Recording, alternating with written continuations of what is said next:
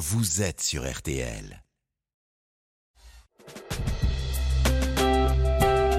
RTL. 22h, minuit 30, Parlons-nous. Caroline Dublanche sur RTL.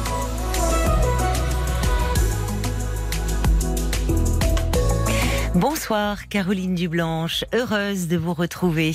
Et avec la petite équipe, nous tenions encore euh, à vous remercier pour euh, la soirée réjouissante que vous nous avez fait passer euh, hier à l'occasion de la fête de la musique. Vous avez été formidable, audacieux, enthousiaste, généreux, talentueux et vous nous avez épatés.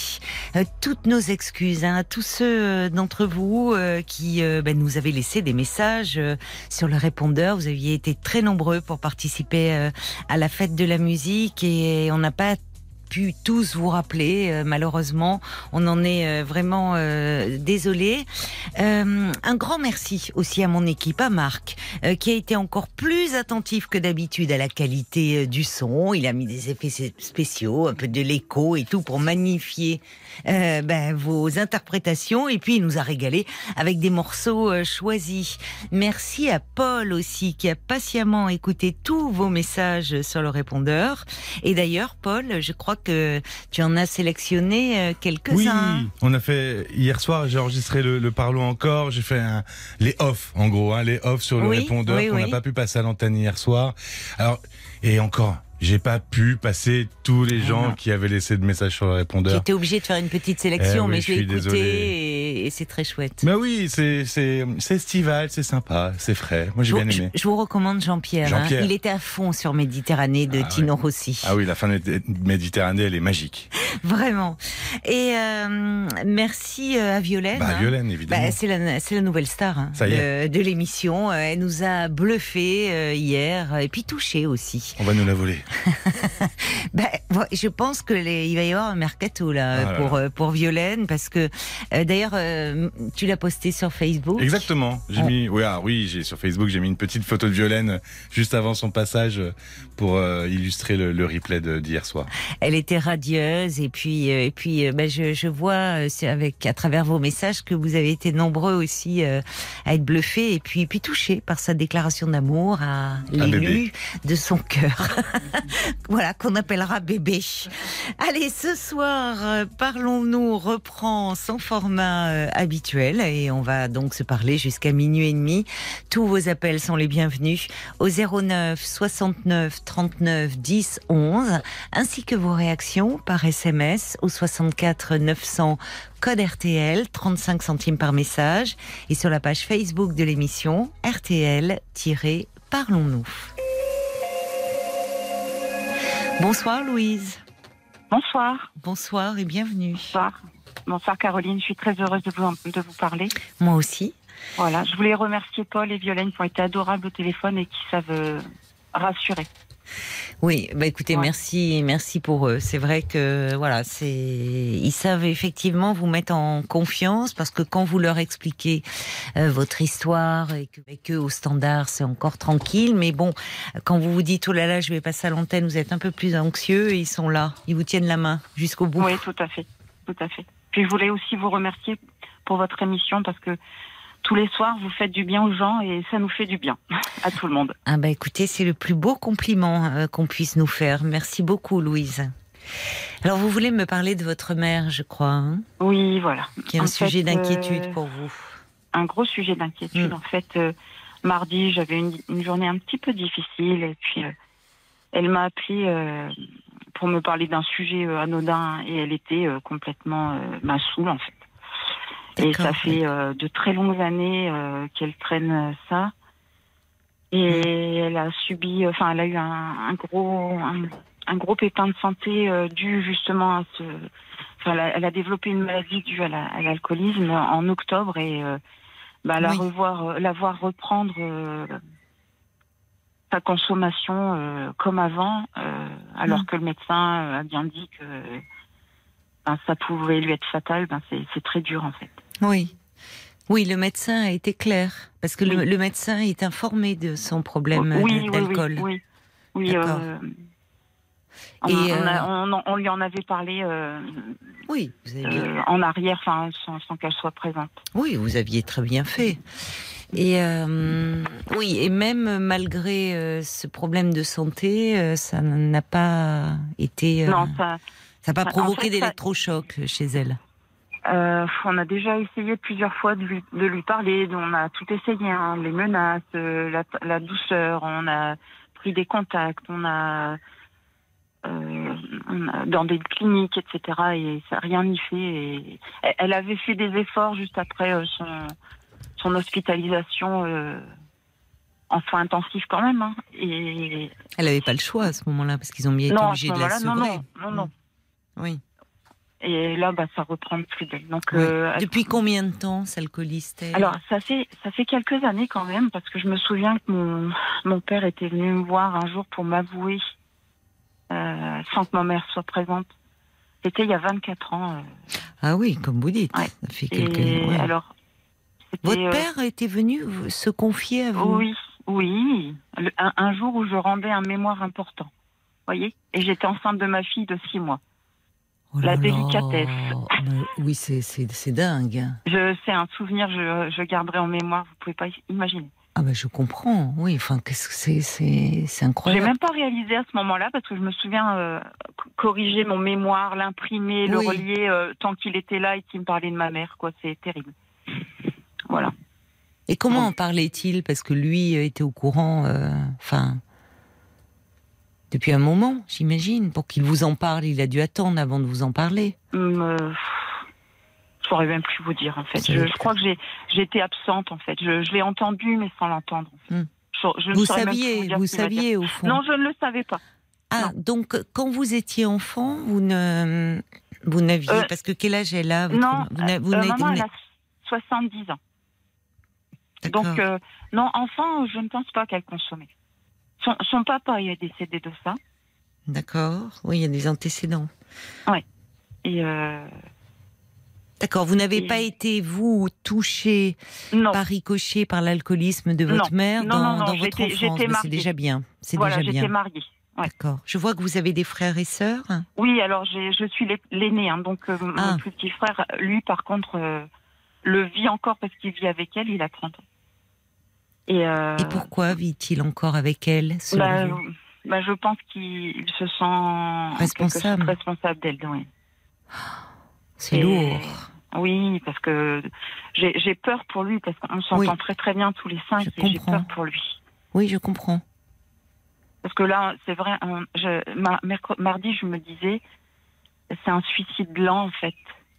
On la voit se détruire tout doucement hmm. et on est impuissant. C'est ça qui m'a rendu très triste, Bah c'est, c'est effectivement, je, je vous comprends, c'est triste et très déprimant parce que c'est toujours très douloureux d'être confronté, enfin de, de voir quelqu'un que l'on aime se détruire, comme vous dites, à petit feu, et, et de fait vous êtes impuissant, oui. Impuissante, oui. Oui, mais vous ne pouvez rien faire. Hein.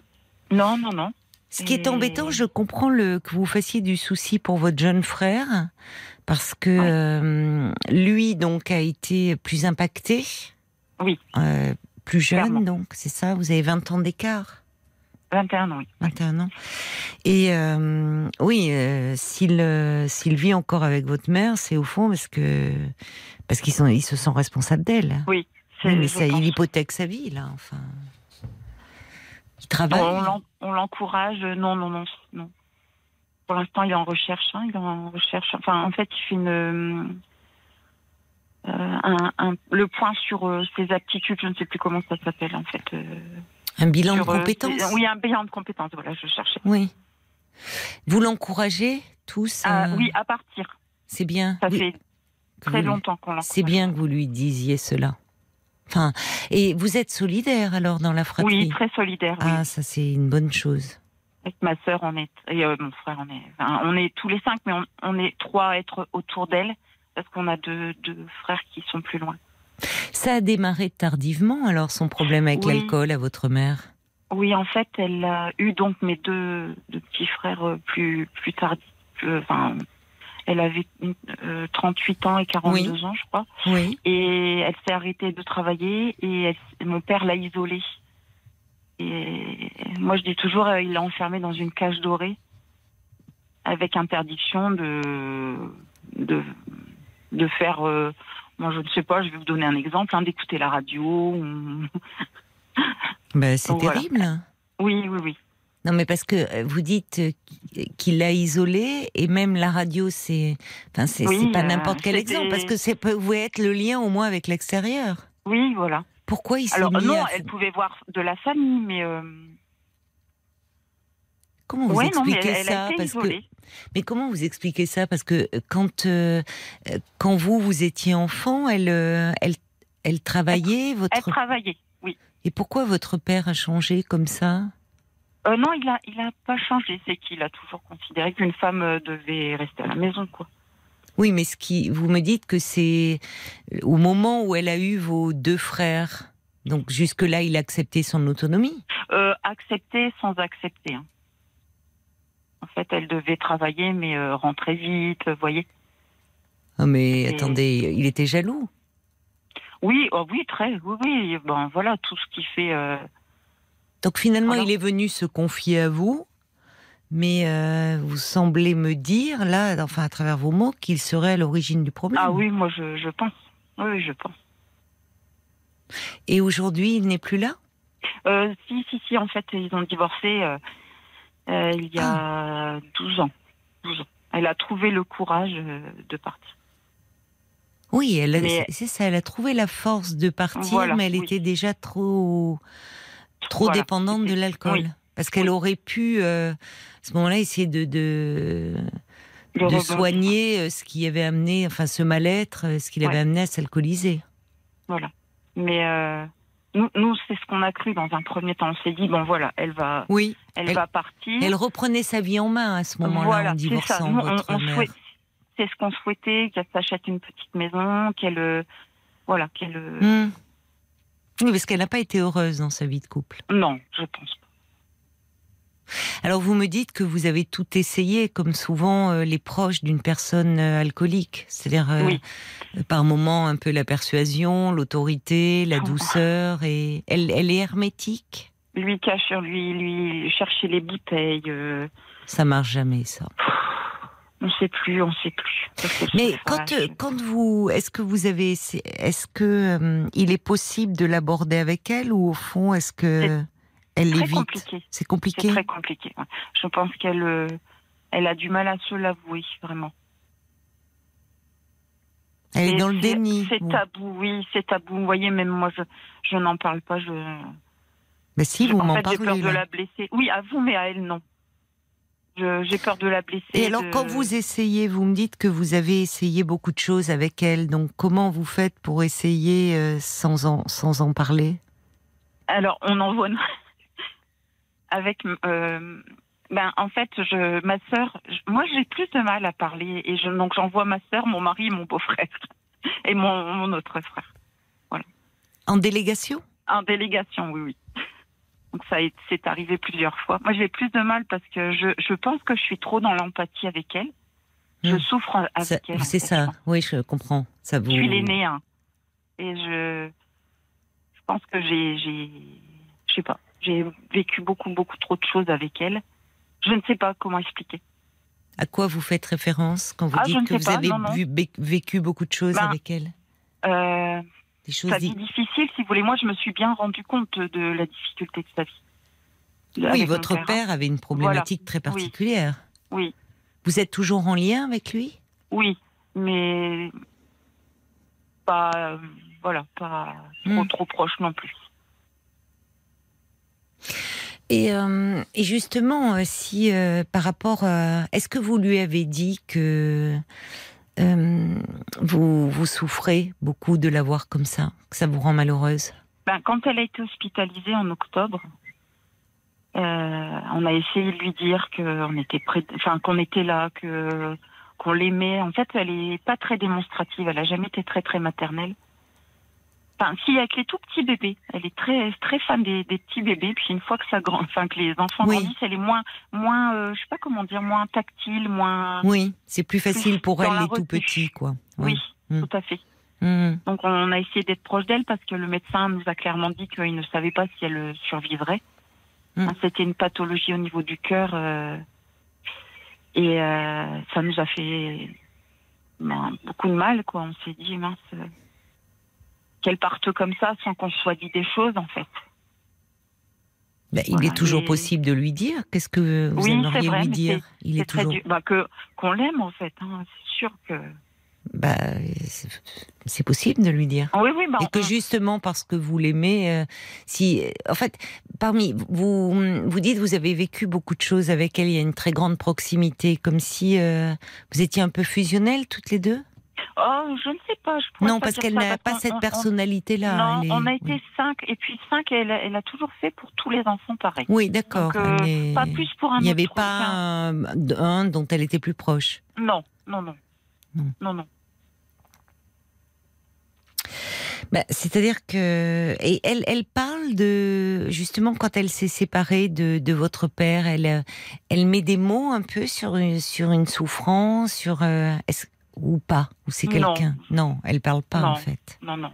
Elle, du parle mal à beaucoup de, de comment dire de son enfance. Euh, ça, elle est très très très nostalgique et ça la et par exemple, si on va lui, si on lui annonce la mort de quelqu'un euh, de, de, notre village, dans, parce qu'on a, on a habité le village où elle est née en fait. Hein. D'accord. Si, on, on, lui annonce la mort de quelqu'un qu'elle a connu enfant, euh, là, vous, là, ça va, ça l'atteint énormément et, elle se met à, elle consomme euh, d'autant plus quoi. Oui. et on n'a jamais, on n'a jamais, les médecins n'ont jamais, enfin, j'imagine, ont dû essayer de lui donner des antidépresseurs. Oui, euh, elle est allée voir un addictologue, elle est allée hmm. voir une, ah, psychiatre. Elle... Ah, elle a... essayé le baclofène aussi. Oui. Mais oh, oh mince, j'ai dit, j'ai dit le mot. C'est pas grave. Pas, c'est pas grave. Non, non, c'est pas grave. Non, non. Donc, ça veut dire qu'à un moment, elle était prête quand même à rentrer dans un protocole de soins? Oui. Oui. À quel moment elle a été prête? Euh, ben, Juste après être partie. Euh... Ah oui. Oui, donc là, elle avait, euh, elle était dans un nouvel élan, juste après s'être séparée de votre père. Oui, oui. Et puis elle s'est découragée. Oui, elle s'est découragée. Oui en, nous disant je maîtrise. Oui, mais ça c'est classique dans les addictions. Oui, oui. Je garde, c'est bon, je maîtrise, je garde le contrôle. Voilà. Et, le médecin nous a dit c'est pas une dépendance, enfin particulièrement physique, c'est plus une dépendance euh, psychologique. Parce hmm. que le temps où elle a été hospitalisée euh, pour sa pathologie, elle n'a pas eu de, de, de manque oui, de syndrome de manque. Euh. De, voilà, de, de hum. réaction euh, particulière euh, au niveau de son corps. Donc c'est le psychisme qu'il faudrait soigner. Oui. Elle est donc en plus, elle est, elle ne vit pas seule. Votre jeune frère est à ses côtés. Vous êtes proches les uns des autres géographiquement? Oui, oui, on a ouais, une quinzaine de oui. kilomètres. Donc elle est entourée? Oui. Oui, oui on est, on essaye d'être présent. Et votre jeune frère, il se confie de, de, ce, de ce quotidien? Parce que ça doit être très dur pour lui, le bah. quotidien qu'il partage avec elle. Il doit la voir dans des états. Il ne dit rien Non, il dit pas trop. Et euh, c'est quand je le sollicite, je lui dis alors comment ça va, etc. C'est là où il me dit oui, Il la protège. Il la protège jusque dans le fait euh, de ne pas dire. Alors, je pense qu'il nous protège, nous. Il protège ses grandes sœurs. Et pourquoi? Euh, pour pas qu'on s'inquiète en fait, je pense. Bah ça marche pas. Euh, bah non, ça marche pas. Mais mais c'est attendrissant. Est-ce que vous lui avez dit à votre mère euh, après, puisque vous me dites que là elle a une pathologie cardiaque, euh, enfin une insuffisance quoi cardiaque qui s'aggrave avec le temps, qui est-ce que vous vous lui avez dit que que vous avez peur en fait, que ah que ça vous rend triste, que ça vous rend triste de la perdre en fait, la perspective de la perdre? Oui oui, on lui a dit. Comment elle réagit? Juste Ben, c'est là où elle a dit euh, qu'elle maîtrisait. Euh. Non, elle maîtrise rien en fait. Non, elle maîtrise pas. Quand vous lui dites, mais quand vous lui exprimez des sentiments, alors j'entends que pour vous c'est plus difficile. En délégation, on peut difficilement exprimer des sentiments. Je comprends, hein, on vient, mais un peu c'est c'est ah la famille qui se réunit. Je trouve que c'est plus facile en individuel. En ré... la délégation, c'est c'est comment dire, ça, peut être mal vécu pour la personne euh, qui est dans une addiction. Mais, Même si ça part d'une bonne intention. mais vous voyez, ça fait un peu tribunal de famille, conseil de famille qui se réunit. Euh, bon. Euh, de Je crois que ma, ma soeur avait déjà essayé de lui parler en, tête à tête. Mm. Malheureusement, euh, en fait, je, je, reprends vos mots du début. Vous, vous souffrez beaucoup. Euh, et vous n'avez pas, contrairement à votre mère, de moyens pour soulager cette souffrance, puisqu'elle, finalement, euh, cette souffrance, elle la noie dans l'alcool. Mhm. Et vous, vous assistez euh, au naufrage Oui. C'est vous qui souffrez C'est ça, oui, beaucoup. Vous êtes accompagnée un peu? Mardi, c'était la, la goutte d'eau. J'ai été, j'ai été accompagnée euh, justement euh, il y a quelques années euh, en rapport avec cette enfance un peu compliquée, mais avec mon père hein, bien sûr. Mais là en ce moment non. Mais on, on s'encourage tous les cinq. Oui, ça c'est formidable hein, que vous soyez une fratrie unie, solidaire. Mais donc ça, ça, vous porte, ça je l'entends. Oui. Mais euh, en même temps, euh, j'entends aussi en, demi-mot quoi, qu'il y a ce problème-là avec votre mère, mais vous me parlez aussi de cette enfance particulière, étant donné la personnalité de votre père. Ça fait beaucoup, je trouve, à porter. Je pense, je pense que là-dessus, je, je vais beaucoup mieux. Hein, euh, par rapport à ça là, c'est vraiment le, le, bah, j'appelle ça un long, suicide, quoi. Mais oui, mais vous ne pouvez rien faire. Non, c'est ouais, c'est terrible parce que. Mais ça fait 24 ans que ça dure en fait, hein. Ouais. C'est pas nouveau.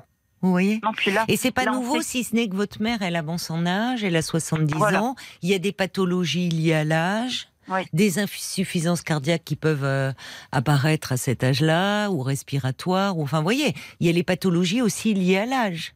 Et évidemment, le problème d'alcool derrière. Elle se rapproche du précipice, quoi. Ou pas. Ça peut. Euh, personne ne, sait. Euh, enfin, vous voyez. Vous moi, je, vous voyez, il y a une chose, j'entends votre souffrance, je pense aussi à votre frère de 30 ans, qui, euh, comme s'il mettait sa vie entre parenthèses, parce que vous, vous me dites, euh, parler de votre mari, j'entends des beaux-frères, des... là, lui, il est le dernier, et euh, je pense que lui, lui, il est coincé là, il peut pas ah partir. S'il part, pour, dans sa tête, il abandonne. Mais il a 30 ans, il a sa vie à construire. c'est ça. Je, je pense qu'il a fait des démarches là il n'y a pas très longtemps pour euh, obtenir un, logement. Mais ça serait bien. Ça serait bien. Je lui ai dit, je lui ai dit, ce serait super. Mais vous, vous n'avez jamais euh, été, euh, vous n'avez jamais pris contact avec des groupes, les Alanons, ah. qui sont les, vous savez, c'est les alcooliques anonymes. Euh, c'est pour les, personnes, donc des groupes de parole pour les personnes qui s'alcoolisent, mais il y a, euh, ils ont aussi des groupes de parole, d'entraide pour les proches. Et donc ça, ça s'appelle comment? Alanon. A-L-A-N-O-N. D'accord. Je ne connaissais pas du tout. Et euh, ben, essayez de voir à côté de chez vous parce que hum, ça, ça peut, ça pourrait vous être bénéfique. Je pense aussi à votre jeune frère parce que justement, ce sentiment d'impuissance que vous évoquez, euh, bah, c'est malheureusement euh, euh, tout ce à quoi sont confrontés les proches. Il y, a, comme vous dites, c'est très triste et très déprimant de voir quelqu'un à qui l'on est attaché se détruire à petit feu. C'est ça. Alors parfois, si vous voulez, euh, là, on voit bien, comme souvent dans les problèmes d'addiction, avec la, enfin, euh, si on, si on parle de de l'addiction, la personne euh, va être dans une forme de déni ou semi-déni quand elle dit je maîtrise au fond. C'est-à-dire que c'est une façon de, de nier de nier la dépendance. Mais euh, parfois, il y a notre biais à prendre, c'est-à-dire parler de la souffrance qui est derrière et qui a amené à l'addiction. Oui. Eh, on n'a jamais très bien su, en fait. Euh, elle n'a jamais très bien expliqué pourquoi. peut-être ne le sait-elle pas aussi. C'est possible. C'est possible parce que si euh, elle pouvait mettre des mots euh, sur ce qu'elle ressent, elle n'utiliserait pas forcément euh, ce, ce moyen-là, qui est une façon d'anesthésier, au fond, ses émotions. Vous voyez, elle s'anesthésie. Elle s'anesthésie. voilà. Et c'est ce qui, au fond, c'est ce qui est terrible dans l'alcool, c'est que c'est hum, comment dire au départ, ça apparaît être une béquille pour pour s'alléger en fait de tous les problèmes. C'est-à-dire que euh, c'est comme si tous les, les problèmes s'évaporaient euh, au début. Ça tout paraît plus moins moins oppressant, euh, comme si finalement on se sentait plus léger, plus, euphorique. et c'est la grande difficulté d'ailleurs dans le dans le sevrage, c'est-à-dire que la, la difficulté, elle commence quand les personnes sont sevrées physiquement. Parce que c'est ce que vous dit le médecin, au fond. Le, sevrage physique n'est pas le plus difficile. Non. en fait, souvent dans les addictions. Enfin, parce qu'en plus, on sait l'accompagner. Vous voyez, on sait comment compenser le manque. Le plus difficile est, le sevrage psychologique. Parce que, en fait, c'est traiter ce qui a amené l'addiction. Et ça, euh, c'est ce, c'est ce que les personnes évitent. Finalement, elles évitent la confrontation avec elles-mêmes et avec la souffrance. Une fuite, en fait. Ben oui, c'est une fuite. Et là, on voit que le refuge, elle s'est créée un refuge. On a tous nos refuges pour essayer de supporter une réalité euh, difficile. Le refuge, il est dans l'enfance. Alors en plus, elle vieillit. Elle, a, elle aimait son enfance? Ah, oui, elle a beaucoup aimé son enfance. Mm. Beaucoup ses parents. Mm. C'est pour ça d'ailleurs qu'elle vous entend pas trop. Parce qu'elle est plus tournée vers son passé, vers elle enfant. Que aujourd'hui, euh, vous, au fond, votre souffrance, elle n'entend pas. C'est ce qui est dur aussi pour vous. Elle n'entend pas la sienne, mais elle n'entend pas la vôtre. Oui. Voyez? Euh, Donc vous criez dans elle le désert. Pas celle non plus. Euh, je, souffre aussi pour mes enfants, pour nos enfants en fait, ces petits enfants. Mais c'est pour ça que je pense, Louise, que quand vous dites je pense avoir fait la paix avec ça, moi j'entends que euh, dès que je vous ramène à vous, vous me dites je souffre. Hein. Donc euh, vous me dites avoir pris de la distance, mais et c'est, enfin, vous voyez, quand quand vous vous exprimez vous, vous dites je souffre. Et, et, vous, ce qui m'ennuie, c'est que vous souffrez pour votre mère, vous souffrez pour vos enfants, vous souffrez pour vos petits-enfants.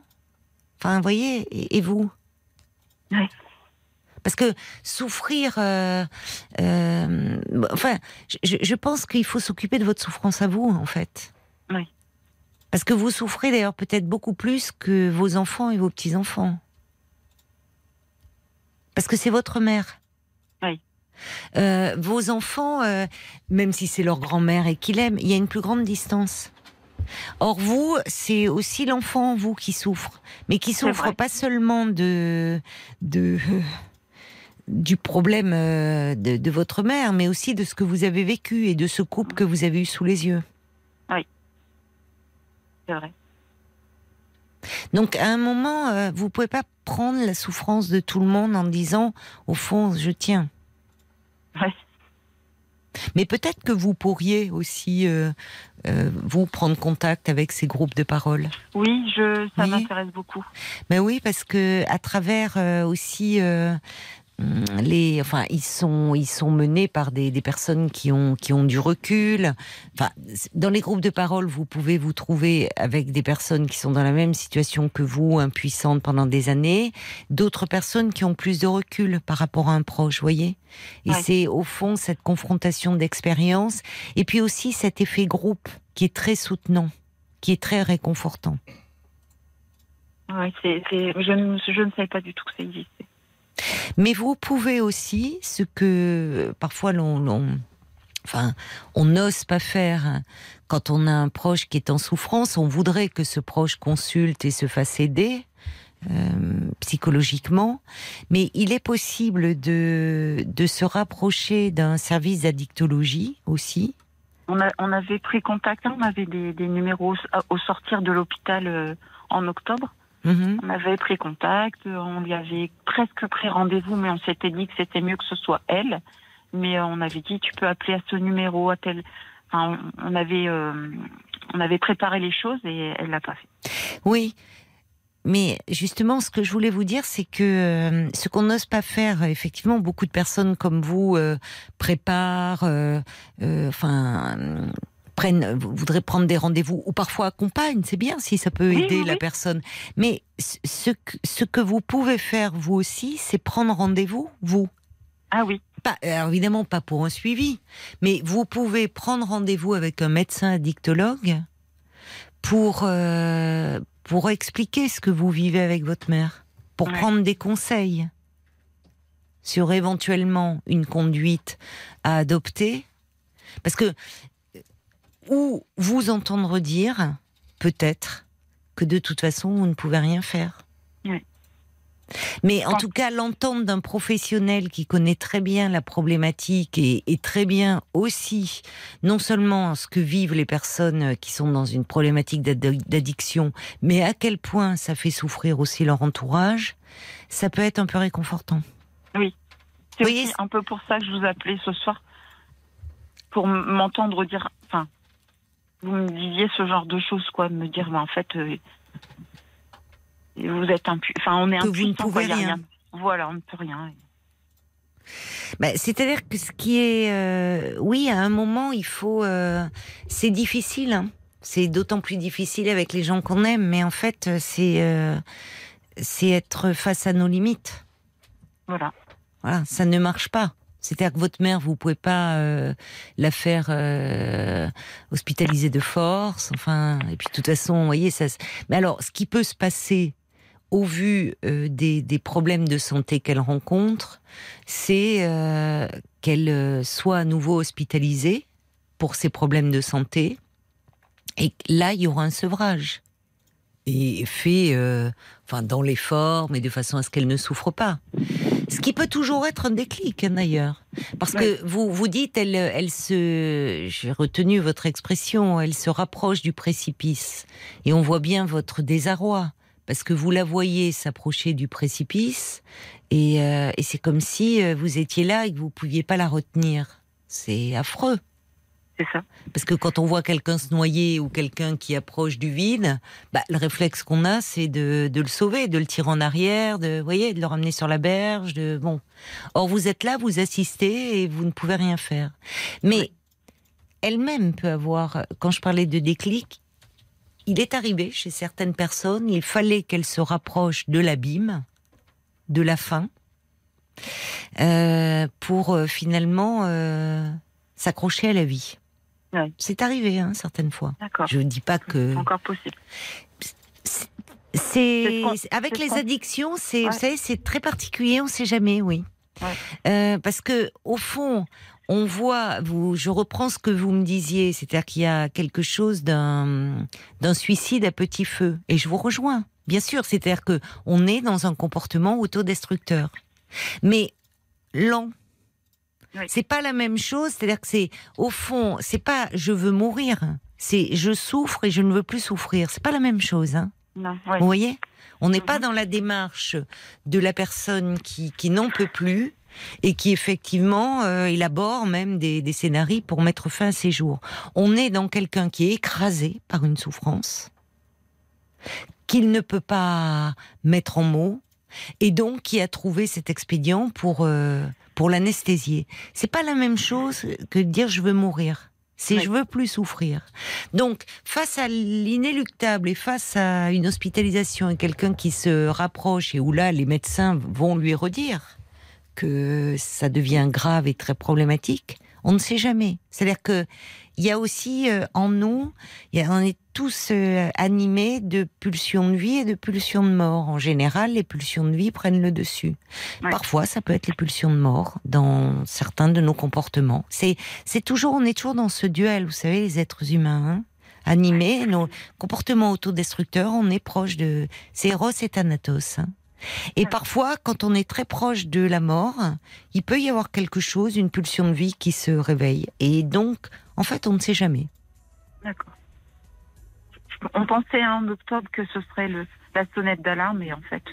Oui, mais euh, c'est oui, ça aurait pu, mais elle est peut-être là aussi dans une forme de déni. Vous voyez, de dire bon, je suis déjà passée à travers, ça, vous voyez. Et puis parfois, il faut quelque chose où elle se fait peur, où il y a quelque chose, un déclic. Donc euh, bon.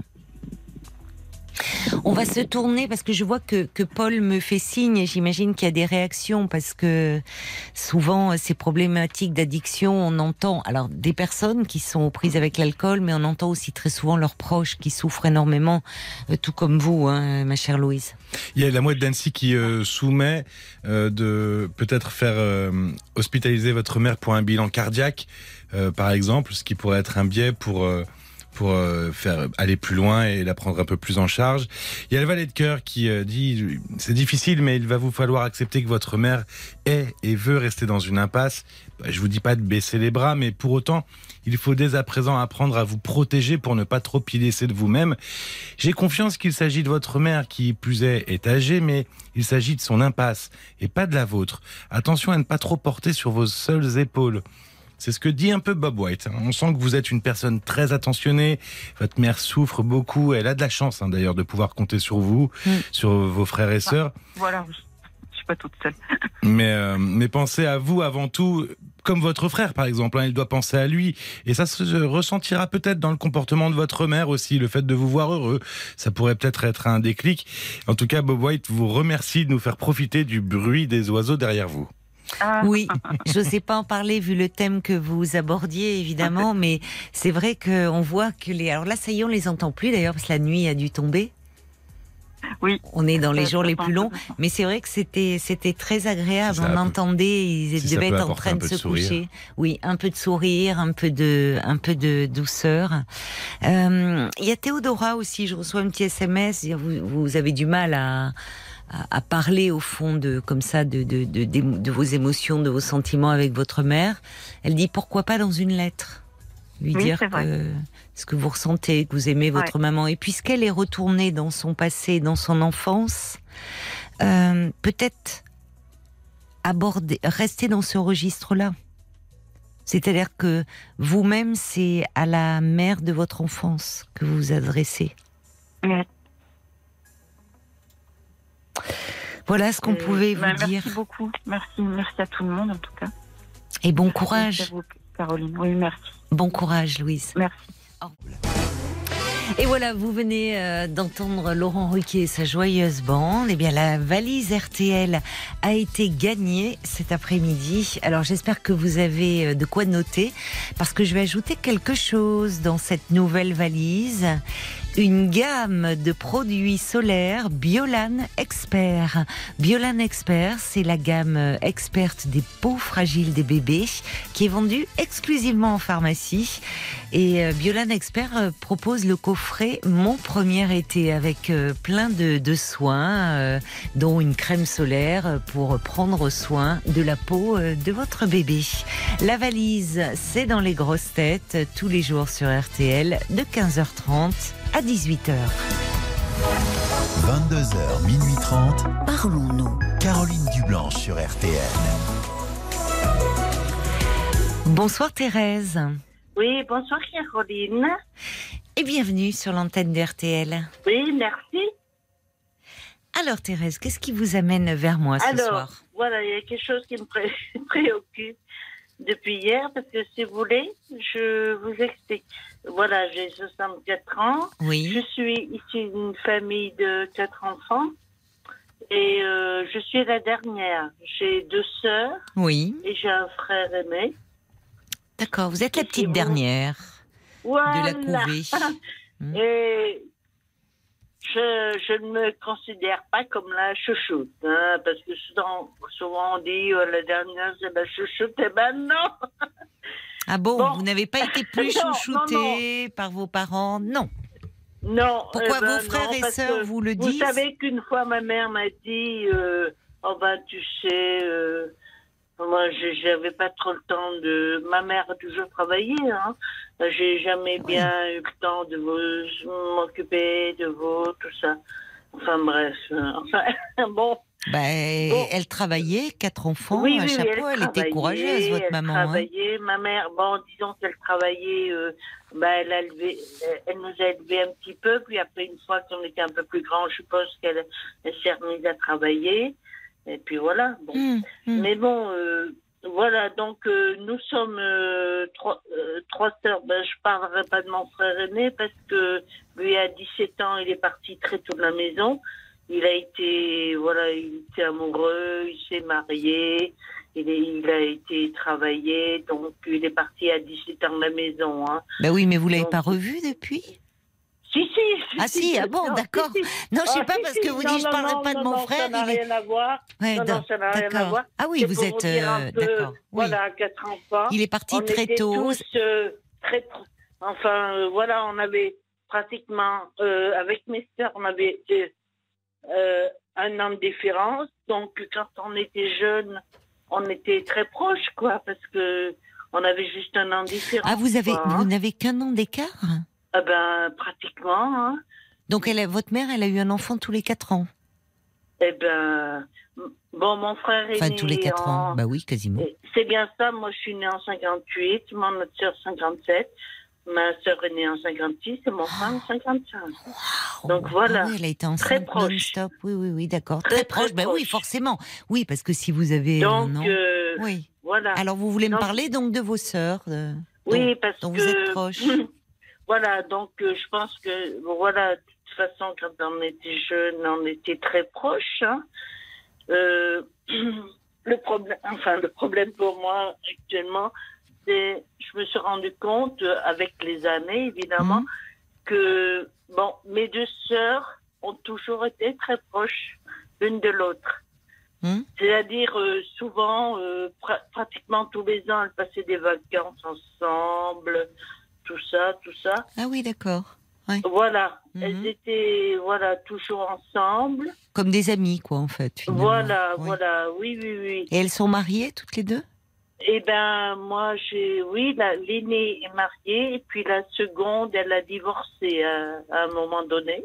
Et quand elles partent en vacances ensemble. Et elle est toujours, euh, toujours euh, célibataire. Enfin, ça fait donc elle partait avec votre sœur aînée et son oui, mari. Voilà. Et son mari. Et, voilà. Non, non, même pas le mari, parce que le mari, bon, comme c'est un gars, bon, il est très gentil, mais bon, lui, au mois d'août, il aimait suivre le Tour de France. Alors, ah, bah oui. D'accord. Voilà. Mais euh, c'est pas au mois, c'est en juillet le Tour de France? Non, oui, juillet, oui. Pour le suivre oui, sur RTL d'ailleurs. Voilà ah oui, alors donc finalement il était lui un peu pépère, il regardait euh, comme ça le Tour de France. donc comme ça sa femme et sa belle-sœur. Ma, ma sœur aînée, ben, elle en profitait pour être avec ma sœur qui était divorcée depuis longtemps. D'accord. depuis 93, je crois qu'elle était divorcée. Donc, euh, donc euh, souvent ils ont passé des vacances ensemble. Et alors c'est quoi le problème et, puis un jour, je, je vais vous dire, mais il y a, il y a, très, il y a au moins 10 ans de ça, je sais pas, une fois, je me suis retrouvée avec, euh, avec elle, avec les deux, dans une voiture, je sais plus. Et elles m'ont dit, oh, toutes les deux, on va partir en voyage en Irlande. Ah, c'est beau. C'est beau l'Irlande. En Irlande. Hmm. Et c'est là que je me suis rendue, je, je, me suis rendu compte que j'étais jalouse.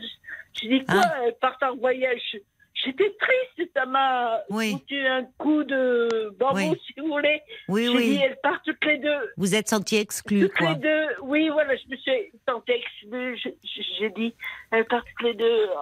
Et là, je me suis dit, ben, elles partent toutes les deux, et puis pas moi, quoi. Ben pourquoi vous, leur avez pas dit, euh, est-ce que je peux me ah ben, joindre à vous pas, parce que ce jour-là, je, me rappelle, on était en voiture, et puis c'est là qu'ils m'ont dit oh, on va partir en voyage en Irlande. Oui, mais peut-être pas le jour-là, mais dans les. Dans...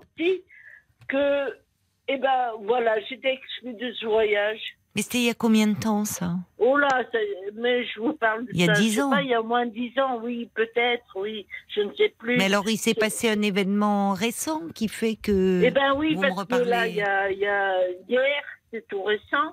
Hier, euh, ma sœur euh, cadette, c'est-à-dire la, euh, ouais, celle qui a un an de plus que moi, elle me dit je vais passer passer 15 jours à partir de lundi, là, lundi qui vient, 15 jours dans telle ville, mhm. c'est-à-dire chez ma sœur aînée. Oui. Elle me dit dans la ville, parce que elle-même il y a vécu à peu près 10 ans aussi. Elle y a vécu. D'accord. Donc elle va voir sa sœur, elle va voir votre sœur. Elle y a vécu un certain temps là-bas avec son, son mari. Euh, voilà, donc elle connaît bien. Elle dit je pars 15 jours là-bas à partir de lundi. D'accord. Et son anniversaire à elle, ma sœur euh, cadette, c'est le mardi. Donc euh, elle me dit bon, je pars 15 jours. Hum. je veux elle me dit, je sais que, que, souvent, euh, je lui envoie, vous savez, des cadeaux pour son anniversaire. Je lui envoie un cadeau parce qu'elle habite dans le sud-ouest.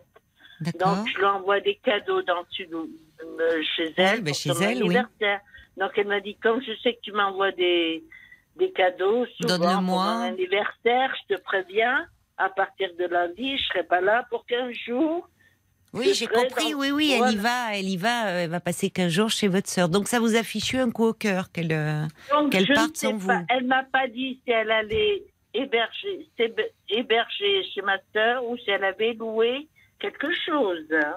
Parce que bon, ma, ma sœur aînée a quand Mais pourquoi vous vous mais si puisque puisque à ce moment-là, je sais pas pourquoi vous vous dites pas euh, tiens, ça me ferait plaisir moi aussi de même un week-end je vous rejoins pour l'anniversaire. Pourquoi vous leur dites pas? Mais parce que, euh, parce que ma soeur me euh, C'est-à-dire que j'avais loupé son appel. Donc elle m'avait envoyé un message. Elle m'a dit Oui, à partir de lundi, je sais que tu, souvent tu m'envoies un cadeau pour un anniversaire. Oui. J'ai compris, euh, oui, à partir de lundi, je ne serai plus chez Oui, oui, vous me, l'avez, vous me l'avez dit, ça, Thérèse, j'ai compris. Mais alors, dites-moi, euh, dites-moi, attendez, Thérèse, parce que là, on tourne un petit peu en rond. J'essaie, euh, finalement, vos, vos deux sœurs, euh, vous me dites, elles ont toujours été très proches. Oui, et elles sont toujours parties en vacances. pendant des années, elles sont parties. Voilà. Vous m'avez dit. Hein. Voilà. Toutes Alors, les deux en vacances pourquoi, euh, alors que jusque-là, bon, ben voilà, vous saviez qu'elles étaient très proches, toutes les deux, qu'elles aimaient partir en vacances ensemble, pourquoi en ce moment c'est si difficile? C'est parce que vous, vous vous retrouvez seul, vous, vous êtes à la retraite, euh, qu'est-ce qui se passe? Peut-être, enfin peut-être, parce que moi, bon, l'année dernière, si vous voulez, l'année dernière, elle m'avait invité. Hein, elle m'avait invité l'année dernière elle m'avait dit, ben, si tu veux, euh, bon, euh, c'était toutes les deux, puis elle m'avait dit, oui, euh, elles étaient toutes les deux chez ma sœur aînée. Donc, comme je suis qu'à 120 km de chez ma sœur aînée, ils m'ont dit, ben, si tu veux, on va passer la journée ensemble. Voilà.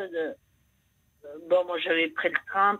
Mais vous, vous êtes en couple en ce moment ou Non, euh, non, non, moi, je suis divorcée. Vous hein. êtes divorcée. Et vous êtes à la retraite Je suis toute seule. Oui, oui, je suis Alors, vous vous ennuyez un peu. Au fond. toute seule. Donc, je suis libre, totalement libre. Eh oui, c'est ça. Donc, euh, voilà.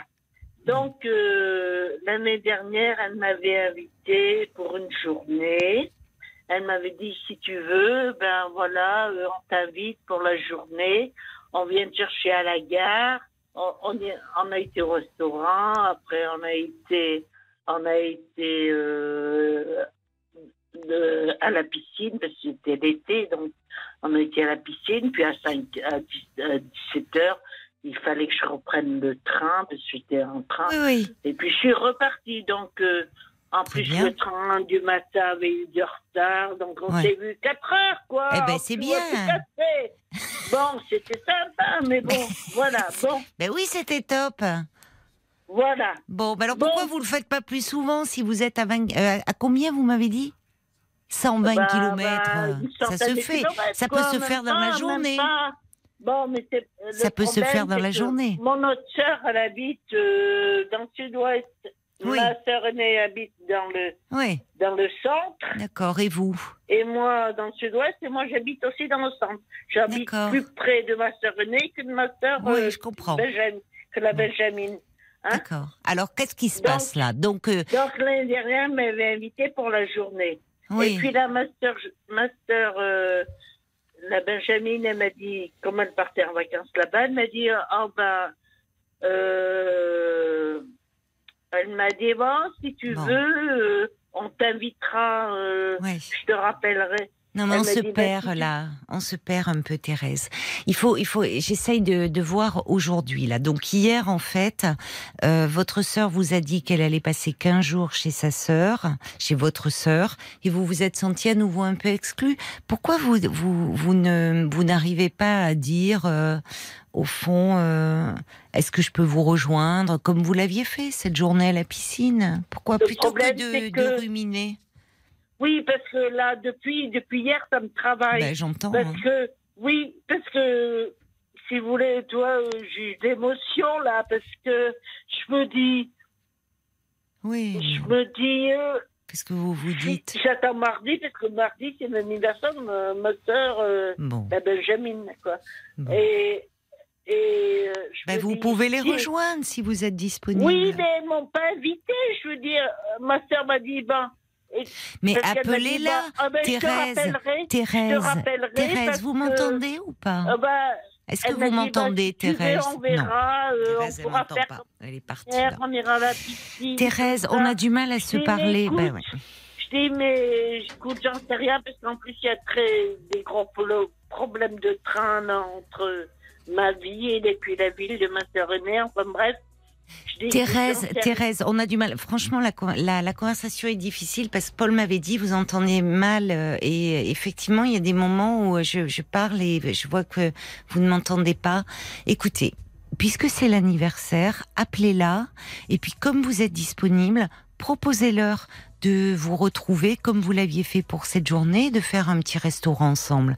C'est mieux pour vous que de que de vous faire du mal comme ça là et rester dans cette émotion. Donc c'est mardi, vous les appelez et puis vous leur proposez, vous allez passer une belle journée ensemble, j'espère. Je vous embrasse. Au revoir Thérèse. 22h, minuit 30. Parlons-nous. Caroline Dublanche sur RTN. Bienvenue à vous si vous nous rejoignez euh, à 23h05 sur RTL. C'est Parlons-nous, un moment d'échange et de partage chaque soir de 22h à minuit et demi. Vous êtes au cœur de ce rendez-vous en partageant avec nous vos joies, vos peines et puis vous nous entraînez aussi dans vos questionnements les plus intimes. Alors je vous invite à appeler au prix d'un appel local le standard au 09 69 39 10 11. Vous pouvez aussi appeler ce numéro euh, si euh, un témoignage vous touche, si vous vous retrouvez dans une histoire euh, que vous souhaitez bah, partager votre votre histoire avec nous ou peut-être donner des conseils, témoigner de votre soutien. Si vous êtes plus à l'aise par écrit et un peu intimidé par l'antenne, bah, vous pouvez nous laisser vos commentaires sur la page Facebook RTL-Parlons-nous ou nous envoyer un SMS en commençant votre message par les trois lettres RTL et vous envoyez le tout au 64 935 centimes par message. C'est la bonne nouvelle ça, hein. c'est une, pépite comme à chaque fois. Zazie, elle, elle sait jouer avec les mots. Jusqu'à minuit 30, parlons-nous. Caroline Dublanche sur RTL.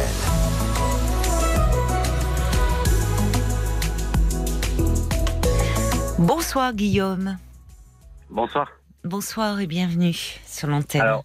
Ouais, j'avais juste envie de réagir parce que j'ai entendu Louise tout à l'heure hein, qui parlait de, sa relation avec, euh, avec, avec sa mère qui, alors peut-être pour ceux qui nous rejoindraient, euh, Louise a une mère qui a 70 ans aujourd'hui, qui a un problème avec l'alcool depuis 24 ans. Et Louise souffre beaucoup de cette situation parce que dernièrement, l'état de santé de sa mère se dégrade, problème euh, cardiaque. Mais malgré cela, euh, bah, elle continue dans l'alcool et, et, Louise, euh, ainsi que toute démunie, impuissante. Alors moi, ma mère, euh, moi j'ai juste envie de réagir par rapport au, au fait euh, maternel.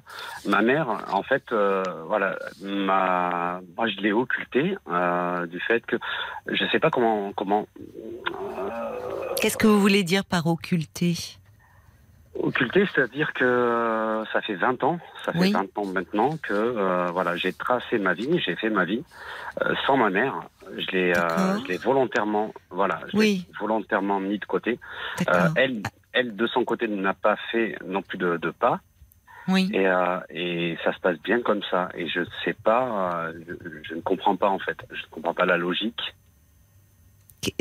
si, si tant est qu'il y ait une logique. C'est-à-dire que si, si, c'est pas, si vous avez pris la décision il y a 20 ans, je ne sais pas quel âge vous aviez à ce moment-là, Guillaume. Alors, voilà, je, je, je, peux résumer, je vais essayer de faire au plus court.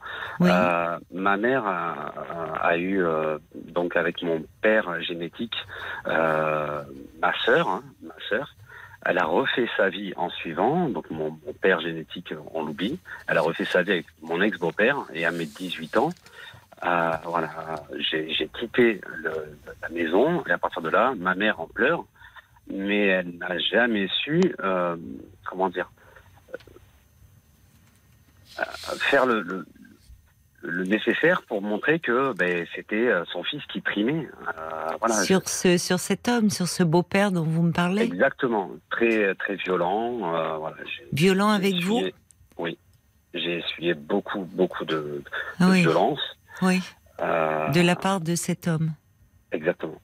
Et vous aviez, euh, vous étiez enfant quand elle s'est mise en couple avec lui? J'avais 5 ans. J'avais 5 ans, donc je le, je le, considère en fait comme mon père. Je l'ai toujours considéré comme mon père. Lui, à partir du fait, euh, du moment où il a divorcé de ma mère, oui, Euh, ben, moi j'ai toujours, j'ai toujours essayé de faire le pas, à lui dire tu, tu restes mon père, etc.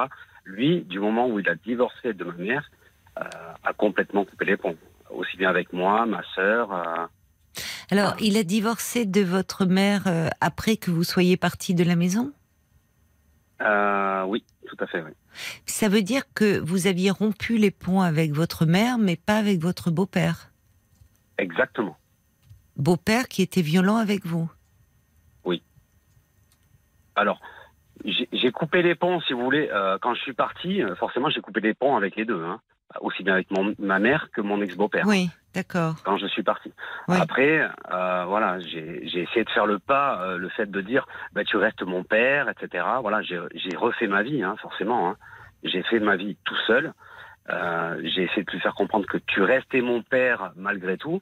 Mais, mais bon, voilà, j'avais pas de retour venant de lui. Mais par contre, là, je parle, et là, en l'occurrence, c'est le but du sujet, je parle de ma mère. Et ma mère, depuis ce jour-là, voilà, elle a, elle a complètement été aveuglée et, euh, et, et je ne sais pas comment dire. Hein, quand vous dites que, justement, quand vous me disiez je ne comprends pas la logique, c'est-à-dire qu'au fond, vous ne comprenez pas que votre mère n'ait pas tenté de, de vous retrouver?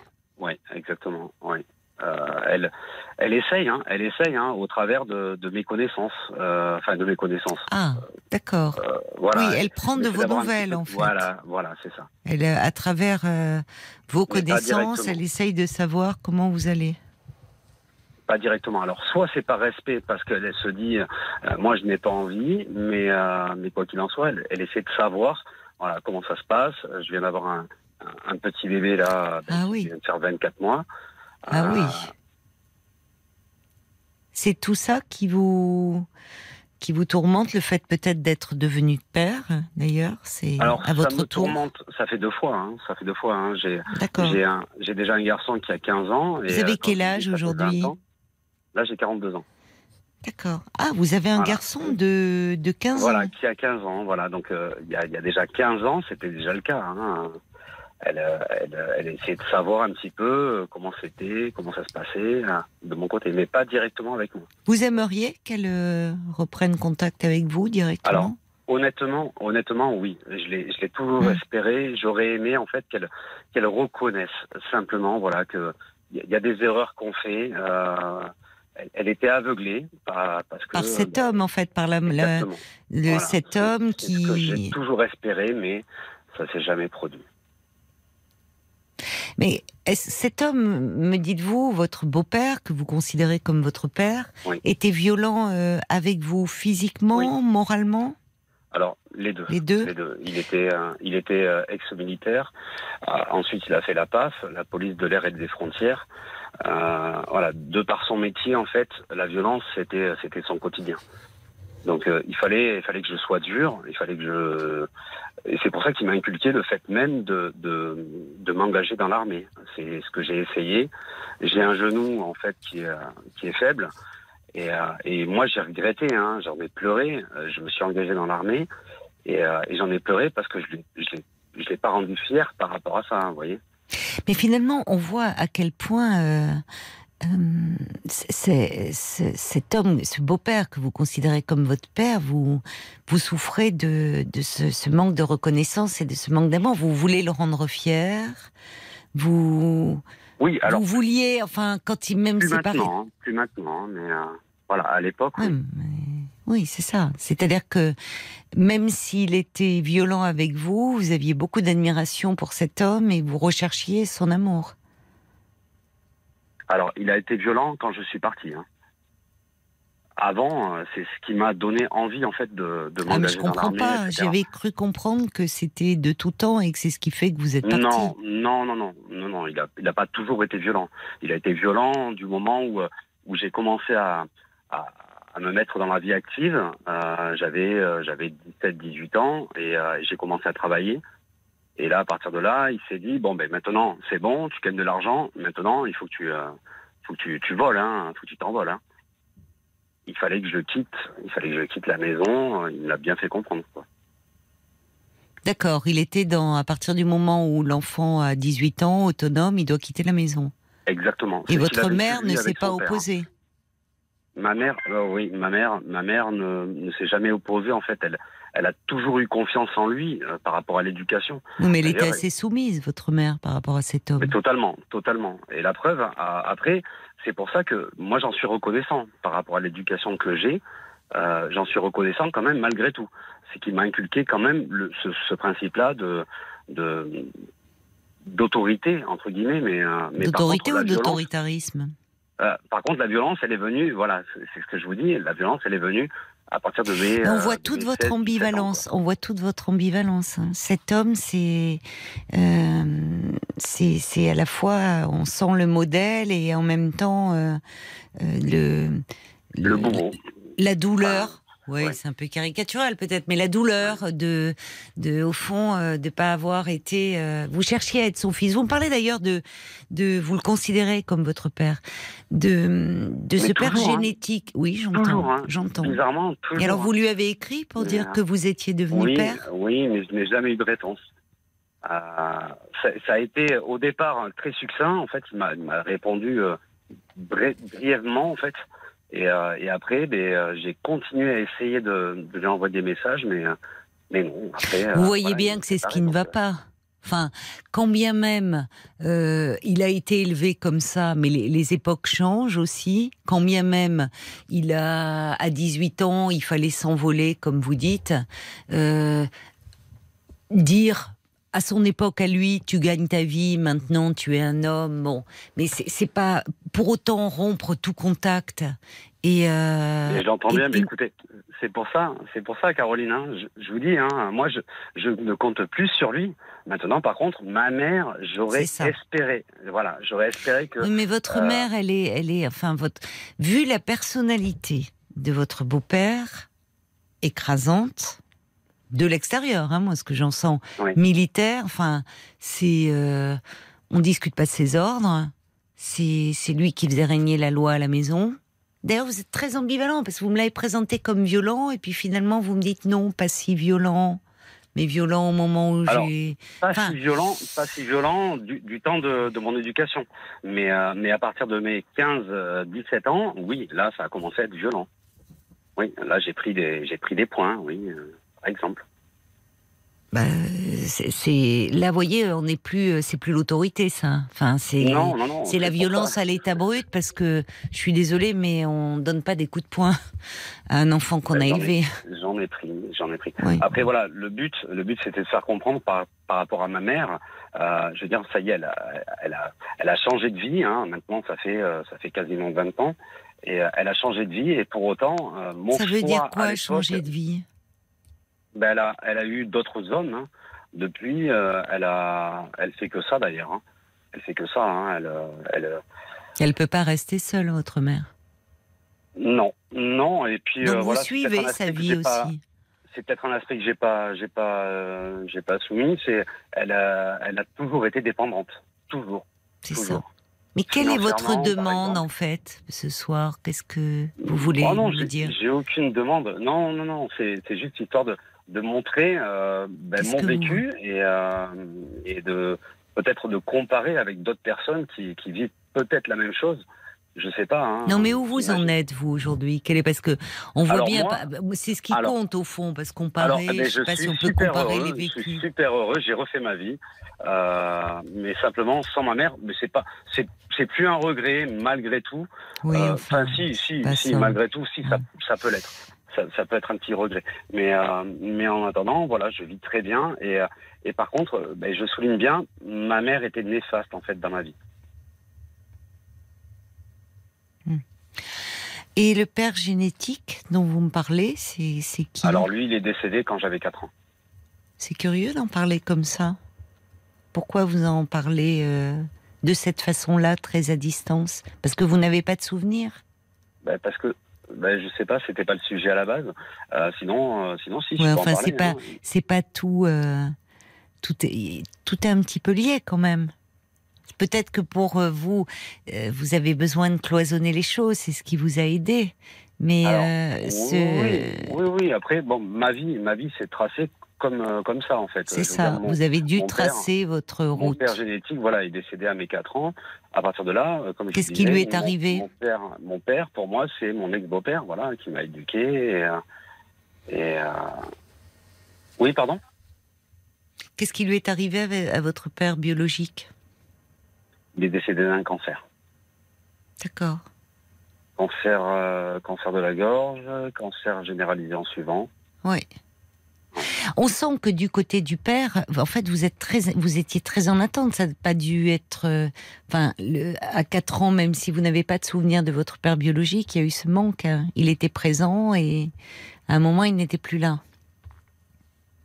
Et puis il y a ce père qui est arrivé, beau-père, père, que vous avez investi. à 4 ans, à 4 ans, euh, je, je, peux pas avoir de, comment dire d'attente par rapport à mon père génétique hein, à 4 ans. C'est curieux de dire génétique, comme si vous savez quand on dit ça, généralement on parle du géniteur et c'est une mise à distance quand on parle de du père en disant c'est mon géniteur.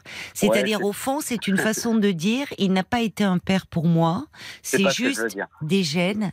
Ça eh reste mon père, ça reste mon père, mais mais euh, voilà, j'avais 4 ans, j'avais 4 ans, donc euh, j'ai aucun, j'ai aucun. Vous n'avez pas de souvenir. Vous êtes militaire vous-même? Non, non. Non, puisque vous avez eu ce problème de genou. Vous auriez aimé l'être. C'est ce que j'aurais aimé, voilà, c'est ce que j'aurais aimé par rapport à mon ex-beau-père. Et dans votre couple, vous, vous êtes heureux aujourd'hui? Vous me dites que vous avez un petit enfant de 24 ah, mois? Totalement. Totalement. Là, je suis, euh, je suis super heureux. Voilà, je, je fais C'est avec, c'est la même femme, c'est la même maman de votre fils. Non, non, non, j'ai refait ma vie. Euh, voilà, mon fils qui a 15 ans, c'est euh, sa maman. je suis séparé depuis qu'il a 3 ans. Mm. Donc ça fait ça fait 12 ans.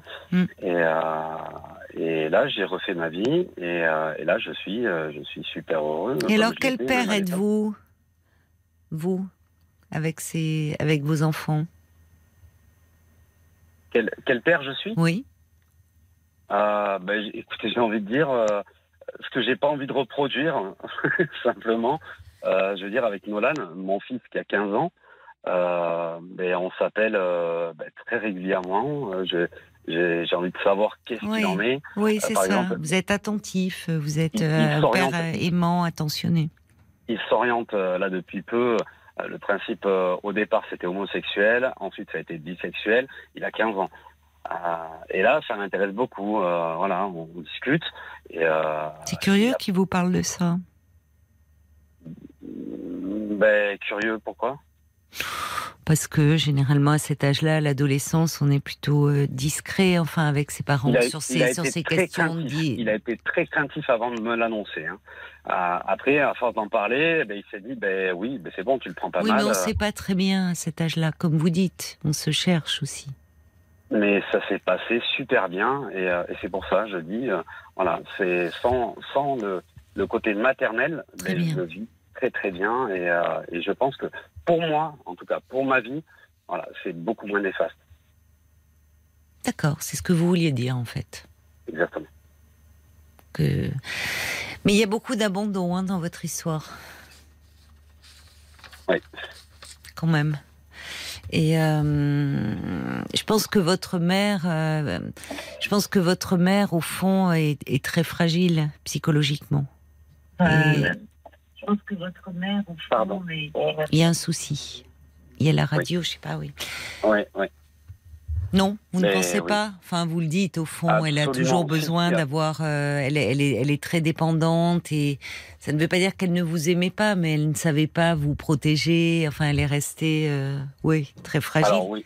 Oui, fragile, fragile. Après, moi, je, je suis pas, je suis pas, je suis pas psychologue. je ne mm. suis pas comme mm. vous. Euh, mais euh, oui, oui, oui, c'est avéré la preuve. Même toute la famille, hein. toute ma famille, tous mes oncles, tantes, etc tous se sont, euh, se sont mis, euh, entre guillemets, contre ma mère, parce que elle est dans le dans l'esprit conflictuel, hmm. sans arrêt. Ah oui, d'accord. Euh, ouais, ouais. Donc fragile, oui, dans le sens où elle a été, elle a été soumise, mais mais même dans l'esprit, elle, elle, se, comment dire, elle se braque, elle se braque envers tout le monde, hmm. tout le monde. Hmm. Voilà. Et en même temps, quand je vous ai posé la question, en disant au fond si si vous auriez aimé qu'elle fasse un pas vers vous. Euh, oui, mais malgré tout, euh, oui, c'est pas trop tard. C'est pas trop tard malgré tout. Et vous, vous n'avez même pas envoyé de faire part quand vous avez été papa parce que ça peut être euh, je, je, vous je comprends que vous vous protégiez parce que vous avez construit vous, vous avez réussi à vous construire tracer votre route construire votre couple de vous êtes devenu père vous avez construit votre famille c'est important elle elle su. Elle l'a su. Pas, oui, pas, par rapport à un faire-part euh, papier, par exemple, ou quoi. Maintenant, il y a, il y a les réseaux sociaux, il y a. Elle l'a su, hein. Elle l'a su. Oui, mais, ça ça euh, vient pas de vous. C'est ça, c'est la question que je vais vous poser. Mais moi, je comprends. C'est-à-dire que vous, vous, vous avez construit un équilibre de vie et que peut-être, euh, si votre mère, si vous repreniez contact avec elle, vous avez peur que ça vous, que ça vous perturbe, que ça mette à mal en tout cas cet équilibre que vous avez construit. Et c'est tout à fait euh, respectable. C'est euh, en fait, euh, j'ai vraiment tout, tout, tout, ce qui a été néfaste dans ma vie.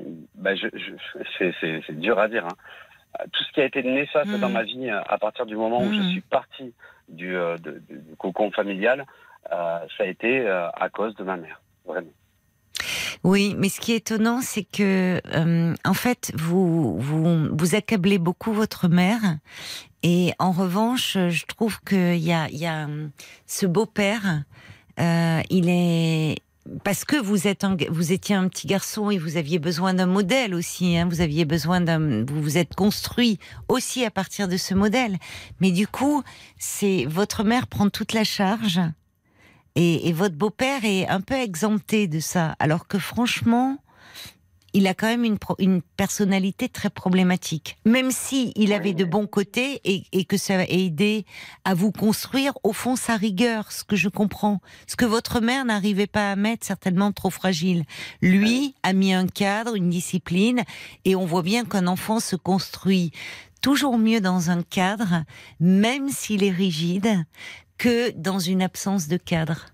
On le voit à travers votre témoignage, finalement. L'important, c'est que vous ayez pu vous construire, construire votre vie, être en couple, vous êtes heureux aujourd'hui et, et vous êtes devenu père vous-même. Et voilà, donc vous n'avez pas répété le schéma. C'est ça. C'est bien. Ce qui est malheureux, c'est que lui, lui étant parti euh, il, y a, quasiment 20 ans, euh, ma mère. Votre beau-père Mon ex-beau-père, hein, mon ex-beau-père. Euh, lui, euh, voilà, avec le divorce, euh, ma mère n'a jamais soumis ce, fait-là, justement, le fait que ça puisse être lui qui soit totalement responsable. Donc, mhm. bon, voilà. responsable, elle l'a jamais soumis à qui? Je comprends pas d'ailleurs. Ben, ce, ce... que vous voulez dire?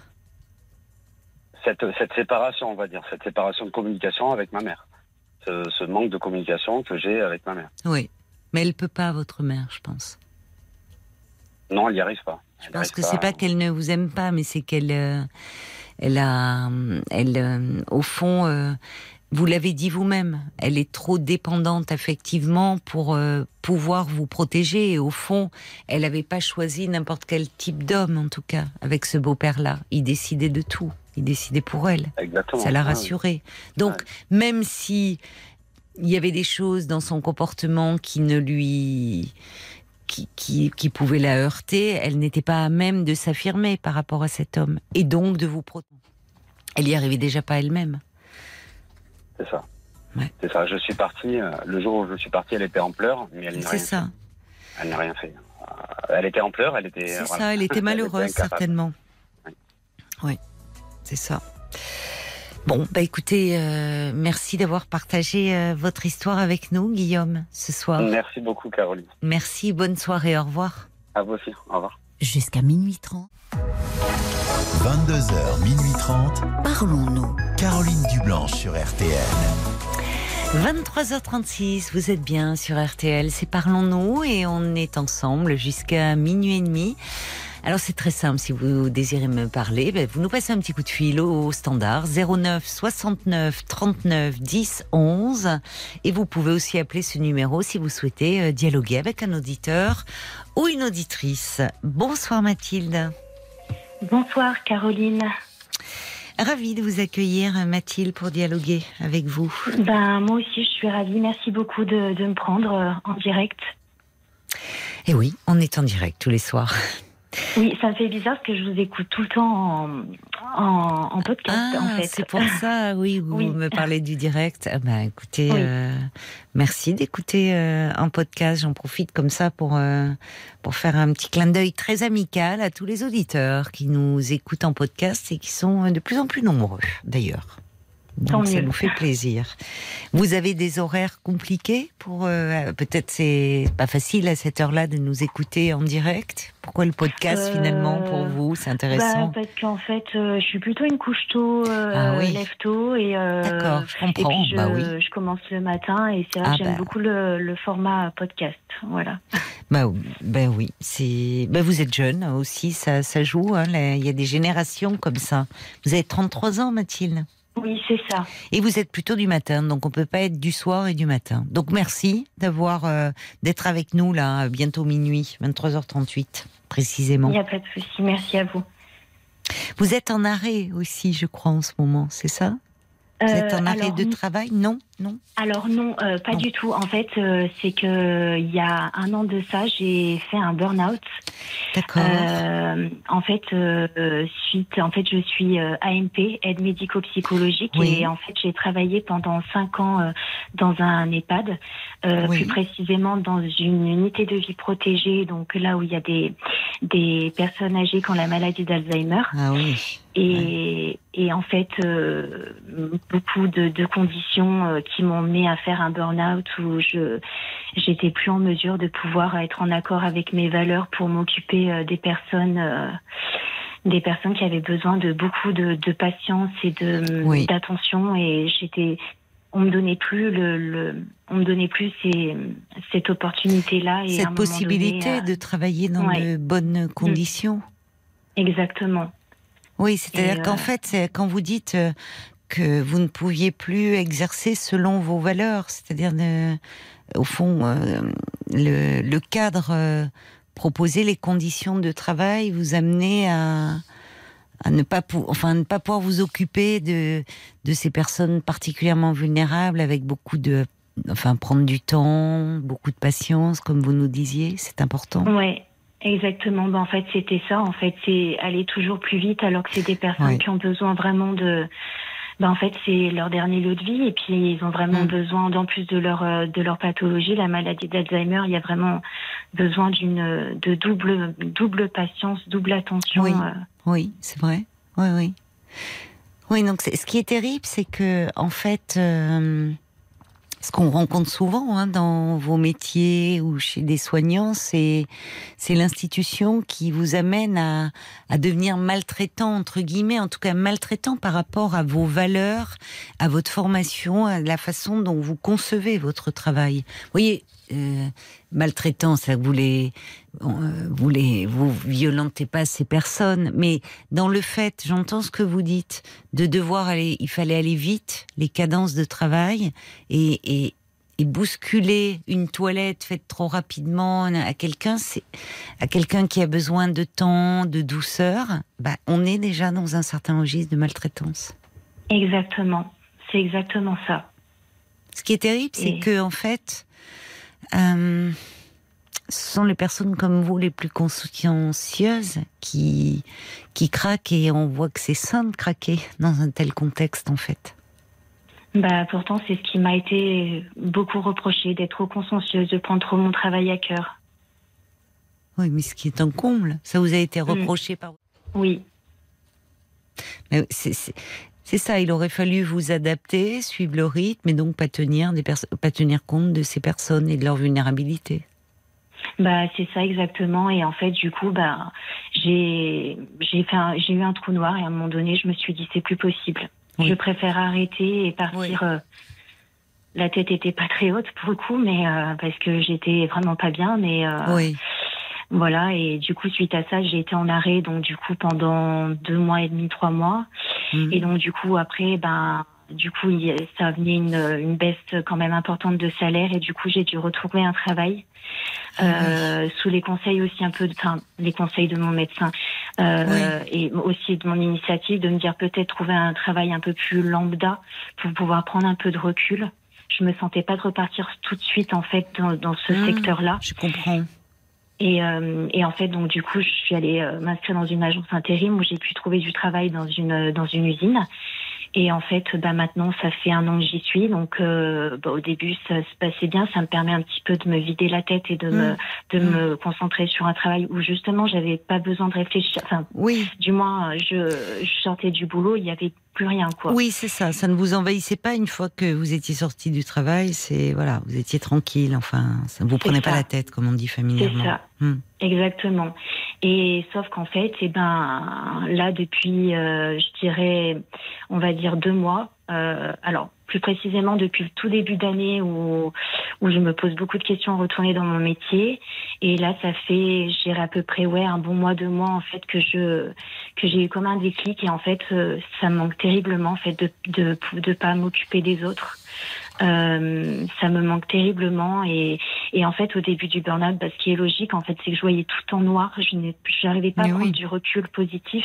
Mm. Et là en fait, j'ai de plus en plus de flashs positifs et en me disant qu'en fait euh, j'ai pas fait tout ça pour rien et que mm. j'ai pas confiance en moi mais je me dis que j'ai des, des valeurs qui font que je sais pourquoi j'ai fait ce métier et que j'aimerais mm. y retourner mais euh, peut-être plus dans la partie handicap du coup parce que je, je dans le dans mon métier en fait on peut aller vers différents publics.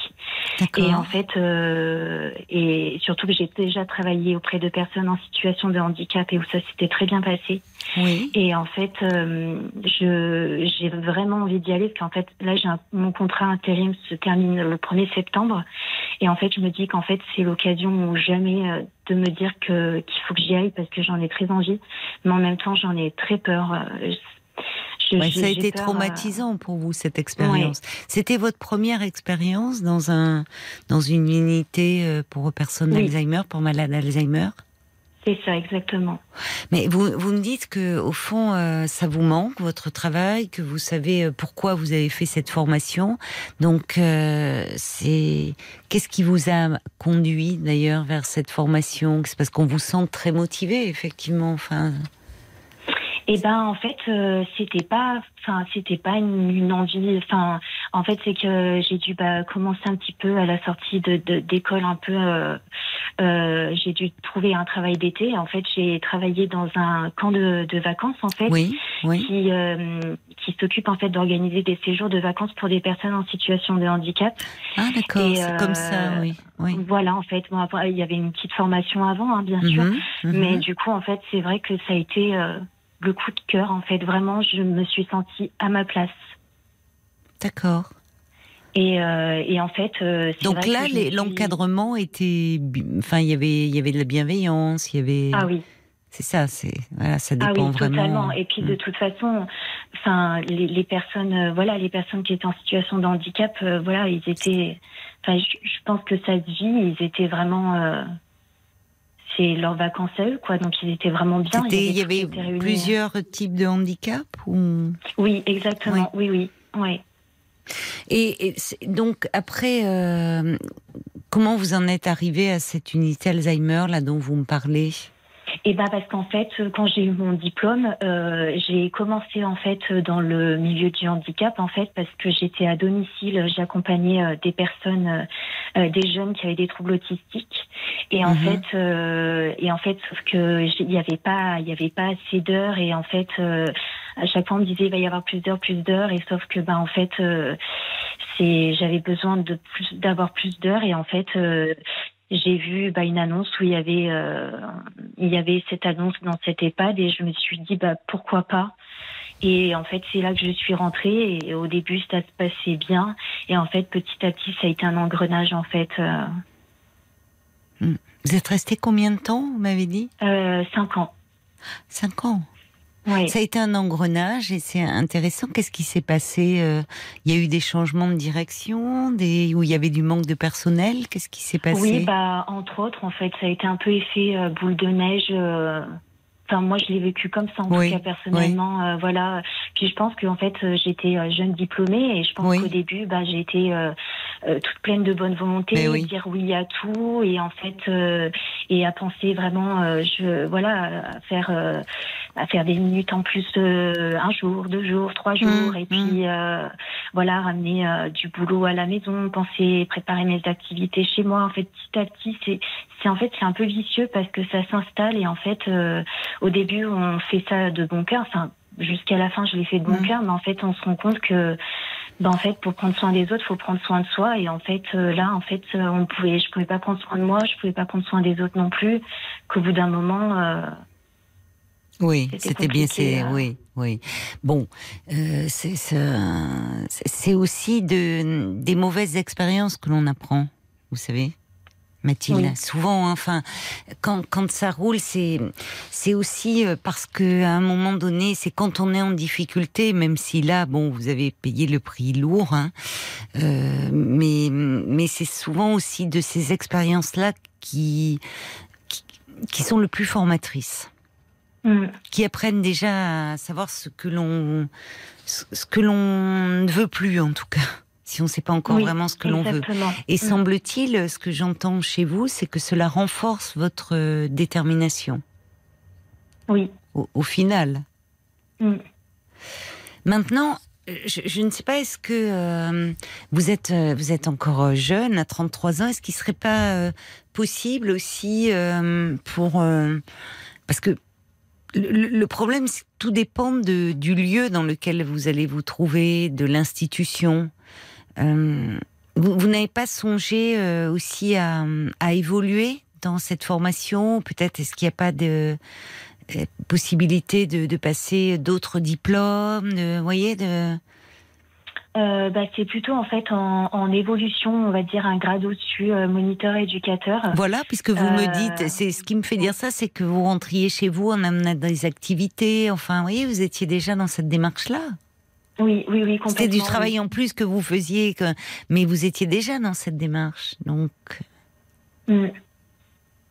Vous, avez, vous vous êtes renseigné sur. Euh, euh, parce que c'est vrai qu'une fois qu'on a passé 26 ans, c'est plus compliqué, mais est-ce qu'il n'y a pas des possibilités ou même en interne, eh ben, enfin? Justement, si justement, je, je sais, enfin, j'ai deux amis à moi qui sont dans le dans le handicap euh, également et qui qui justement en fait ont fait leur formation au sein d'un établissement qui justement permettent en fait de passer euh, voilà, euh, de passer en fait ce diplôme. Il y a le compte CPF aussi qui peut aider. Euh, oui. Mais oui, tout à fait.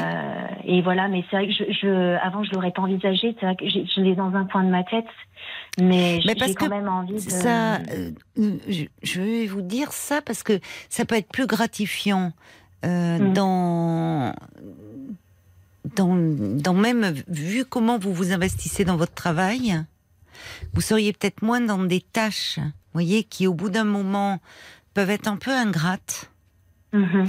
Et, euh, et dans la place que vous occupez aussi au sein d'une équipe. Oui. Enfin, vu le réflexion, la réflexion que vous avez sur euh, votre pratique, pour ne pas vous retrouver à nouveau prise dans un engrenage, comme vous dites. Oui. Mais en fait, ce qui est terrible, c'est que ça montre que je ne sais pas comment ça se passait avec vos collègues dans, dans cette EHPAD, dans cette unité Alzheimer. Est-ce que vous aviez des reproches de vos collègues ou c'était plutôt la direction qui qui vous disait que vous étiez trop consciencieuse? Euh, c'est un con bah, quand même qui vous disait bah, cela. Surtout, oui, il y avait la, la, direction, mais il y avait aussi, euh, euh, bah, il y avait des, bah, en fait, un, comme un peu de partout, j'imagine, mais il y avait des collègues avec qui j'étais soudée, je savais que je pouvais compter sur elles, et d'autres où, euh, où, on avait l'impression de jamais assez faire bien, quoi. Et c'est vrai que jamais assez faire bien, jamais assez faire vite, quoi, surtout. Oui, c'est ça, exactement. oui, c'est très différent. Mm. Ce qui est fou, c'est enfin là, bon, c'est pas oh, mais ce qui m'interpelle toujours, c'est que euh, déjà une personne très âgée, euh, le, il, faut du temps. Mm. ce dont on ne se rend pas compte quand on est jeune et valide. Mm, euh. Mais euh, s'habiller, faire sa toilette, prendre son petit déjeuner, enfin manger, tout demande du temps. Et, vous l'avez dit, ça a été vos premiers mots, c'est ce qui m'a touché, du temps et de la patience. Mm, exactement, et, puis pouvoir et de la douceur aussi. Voilà, et, de la douceur. Oui. Et, et ce qui est terrible, c'est que dans, dans ça fait toujours. Euh, finalement, ça, ça peut démotiver les meilleurs éléments. Vous voyez, quand je vous écoute, mm. je me dis, et ce sont ceux qui s'adaptent à un système de maltraitance qui reste. Ah, parce que, bah, parce que pour s'adapter, il faut devenir maltraitant en quelque sorte. Maltraitant, encore une fois, hein, je parle pas de porter des coups, évidemment, on n'est pas dans l'ignoble, non. Mais maltraitant parce que, parce que si on fait une toilette à une personne âgée, je me souviens d'un entretien comme ça avec un, directeur d'EHPAD, en 7 minutes, ben on est maltraitant. Ben, je suis complètement d'accord avec vous. Parce qu'il faut pas, on peut pas faire en 7 minutes une toilette. Parce que forcément, on va la bousculer. On va la, oui, on y a, et, déjà on est dans ce registre-là. Donc, quand je vous écoute, ce qui est, ce qui est terrible, c'est qu'on voit souvent, d'ailleurs, vous parliez de burn-out, mais on, on, sait bien que ce sont j'ai envie de dire les meilleurs éléments, les personnes qui ont le plus à cœur leur, euh, leur métier, les plus consciencieux, qui ont un désir de bien faire, qui en fait ne sont pas adaptés au système, mais parce que le système, l'institution est maltraitante en fait. Et, et là où on parle souvent de burn-out, parce que ça fait très mal et vous, vous, le payez cher, mais en fait c'est simple de pas s'adapter. Vous voyez, c'est c'est ceux qui mm-hmm. s'adaptent où ça devient très malsain. Il y, a, des moments où, quand ça dysfonctionne, et quand ça dysfonctionne au point qu'on tient plus compte de l'humain, euh, s'adapter est une réaction saine. Enfin, ne pas s'adapter, au contraire. Vous voyez, dire je veux pas de ça. Oui, bien sûr. C'est un système qui est complètement, euh, enfin, euh, pervers, quoi. Mais c'est exactement ça, et c'est pour ça qu'à un moment donné, je me suis dit, je préfère même faire autre chose, oui. mais euh, ne plus être dans ça. Oui. Mais et c'est vrai que, que maintenant, j'ai envie d'y croire, de me dire que ben, je, je suis Vous avez envie. pour ce métier, et, voilà, et j'ai peur, mais je sais qu'il faut que encore j'ai un, j'ai un entourage vraiment très bienveillant et qui m'encourage beaucoup. Hum. Et, euh, et voilà, mais j'ai tellement besoin d'être rassurée, c'est et comment alors? Qu'est-ce qui pourrait vous rassurer, justement? Ben. De toute façon, je pense que ça va être de me jeter dans le grand bain et que. Oui, mais alors c'est là, c'est là, euh. c'est vrai, mais c'est là où, vous voyez, je me disais, ce qui rassure aussi, par moment, ça, parce qu'on entend votre sensibilité, euh, votre humanité, votre, il y a une grande motivation, et, et, souvent, euh, quand on est comme ça dans le domaine du soin, ce qui peut une formation solide, ça aide aussi. C'est-à-dire que évidemment les qualités de cœur, on les acquiert pas dans la formation. Vous les avez, cette sensibilité à l'autre et cet altruisme. On l'entend chez vous. Ça vous l'avez. Et ça, c'est pas une formation qui vous l'apprendrez. Mais en revanche, une formation solide, ça offre un cadre. Et ça permet aussi parfois de dire non à certaines choses. Et c'est toujours plus facile quand on est, euh, comment dire, quand on n'est pas juste exécutant. Voyez, enfin. C'est vrai. Oui, oui, non, mais je, je, je, comprends totalement ce que vous voulez dire. Et je rebondis sur le fait de côté être rassuré parce que je sais pas comment, c'est peut-être une piste, mais euh, comme vous dites, il y a, y a, aussi parfois des formations en interne que vous pouvez faire. Euh, et, et, là où généralement, si vous êtes dans une euh, institution où euh, il y a de la bienveillance, où il y a, bah, c'est encouragé et c'est et c'est valorisé les formations du, du, personnel. Mmh. Vous voyez, c'est une une institution a tout intérêt à ce que ses, son personnel soit bien formé. Bien sûr. Mais euh, oui, c'est vrai que j'avais pas vu les choses comme ça, mais c'est vrai que maintenant que vous le dites, euh, je, je pense que je vais me renseigner pour voir un peu toutes les possibilités voilà, qui s'offrent à moi. Je pense, parce que ça pourrait participer à votre réassurance. Hmm. Parce que là, vous pourriez rencontrer des personnes où, là, vous voyez, je, je, réagis au côté, je me jette dans le grand bain, mais vous y avez été dans le grand bain. Il y a personne, on vous les a laissés sous l'eau, quoi. on vous laissez vous noyer. Hmm. Euh, donc euh, là, à travers des formations, on peut aussi discuter, réfléchir sur sa pratique, pas être dans le nez dans le guidon et donc mm. aussi pouvoir poser des limites, poser des limites sans attendre de se carboniser de l'intérieur et d'être, euh, voyez, de se faire du mal. Bien sûr, oui. Parce que là, vous, vous l'avez fait avec cœur, vous, vous avez beaucoup donné de vous-même et de votre personne et vous vous êtes épuisé. Et c'est mm. là où parfois, y compris d'ailleurs quand on est euh, dans cette pratique, enfin du soin, et mais avoir, euh, pouvoir toujours réfléchir euh, euh, à ce qu'on appelle la bientraitance aussi. Et c'est pas mm. seulement un concept, faut pas que ça soit un concept à la mode pour justement pour euh, contrecarrer la maltraitance des institutions, mais travailler là-dessus sur cette notion de bientraitance avec et donc aussi vous diriger vers des établissements qui qui sont qui prônent cela. Et c'est apprendre aussi à vous protéger, vous. Oui, oui.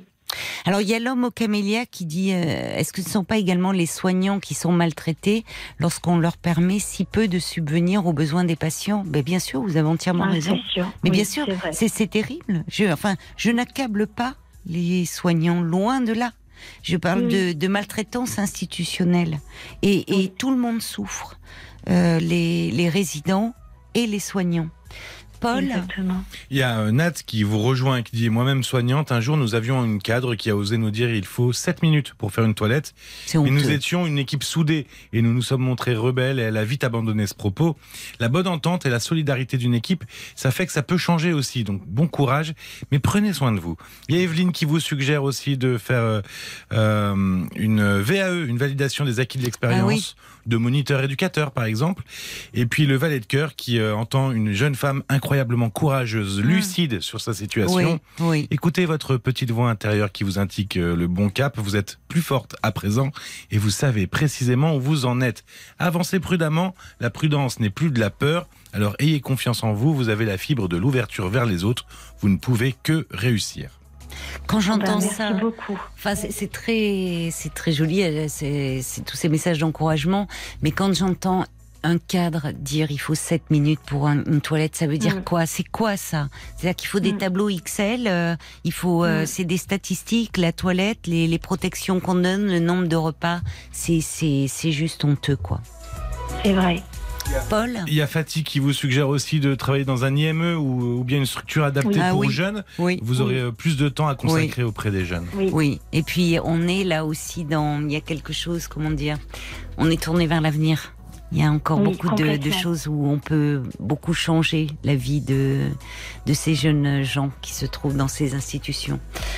Donc, vous avez raison de ne, de ne pas renoncer, comme vous le disiez, le valet de cœur, de suivre cette petite voie parce que parce que vous serez certainement à votre place. Il va juste falloir apprendre à vous protéger, à fixer vos limites, ma chère Mathilde. Mhm. Je vous embrasse. Vous pourrez nous rappeler pour nous donner de vos nouvelles. Il n'y a pas de souci. Je vous remercie beaucoup en tout cas. Merci à tout le monde. Merci. Au, revoir Mathilde. Au revoir.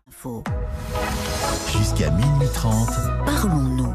Caroline Dublanche sur RTL. Parlons-nous encore pendant une demi-heure 09 69 39 10 11 vos réactions aussi sur la page Facebook de l'émission RTL Parlons-nous. Si vous n'étiez pas là hier à la fête de la musique, mais que vous connaissez l'émission Parlons-nous, vous avez peut-être eu euh, Violaine au téléphone. Eh ben, Paul a posté euh, une petite photo euh, de Violaine qui nous a chanté. J'ai pas retenu d'ailleurs le titre de la chanson. Elle était tellement bluffée. On sait que c'est la chanson qu'elle qu'elle écoutait quand elle a connu bébé. Sentiment grandissant. Mais oui, c'est le ah, titre de la chanson de Karima. Sentiment grandissant. Eh ah, ben, ah, bah là, c'est exponentiel. Tout, est dit dans le titre. Ah oui, là, c'est ça n'en finit pas de grandir. Et comme ça, vous pourrez voir euh, notre belle Violaine sur la, page Facebook RTL-Parlons-nous. Euh, et puis les SMS au 64 900, code RTL. Une petite, justement, peut-être des messages qui sont arrivés, Paul Oui, je voulais vous lire ce mail sur euh, parlons-nous.rtl.fr de Yuma en Martinique, qui nous écoute en attendant ah la tempête. Oh là là. Donc euh, on l'embrasse et on embrasse euh, tous les Martiniquais, oui. Ah oui, vraiment. on les soutient. Courage, on est de tout cœur avec vous. Ça doit être vraiment effrayant et très impressionnant. Donc protégez-vous, restez bien à l'intérieur et ben voilà, si on peut un peu vous réconforter, si RTL peut vous accompagner un peu, on espère que elle va vite partir au loin cette tempête, enfin, et, qu'il n'y aura pas trop de dégâts. Prenez soin de vous, faites attention surtout. Jusqu'à minuit 30, Caroline. Pharrell Williams sur RTL, Happy. Ça, ça donne la pêche. Hein. voilà, il faudrait commencer la journée comme ça ou la terminer avec nous. Jusqu'à minuit 30, parlons-nous. Caroline Dublanche sur RTL.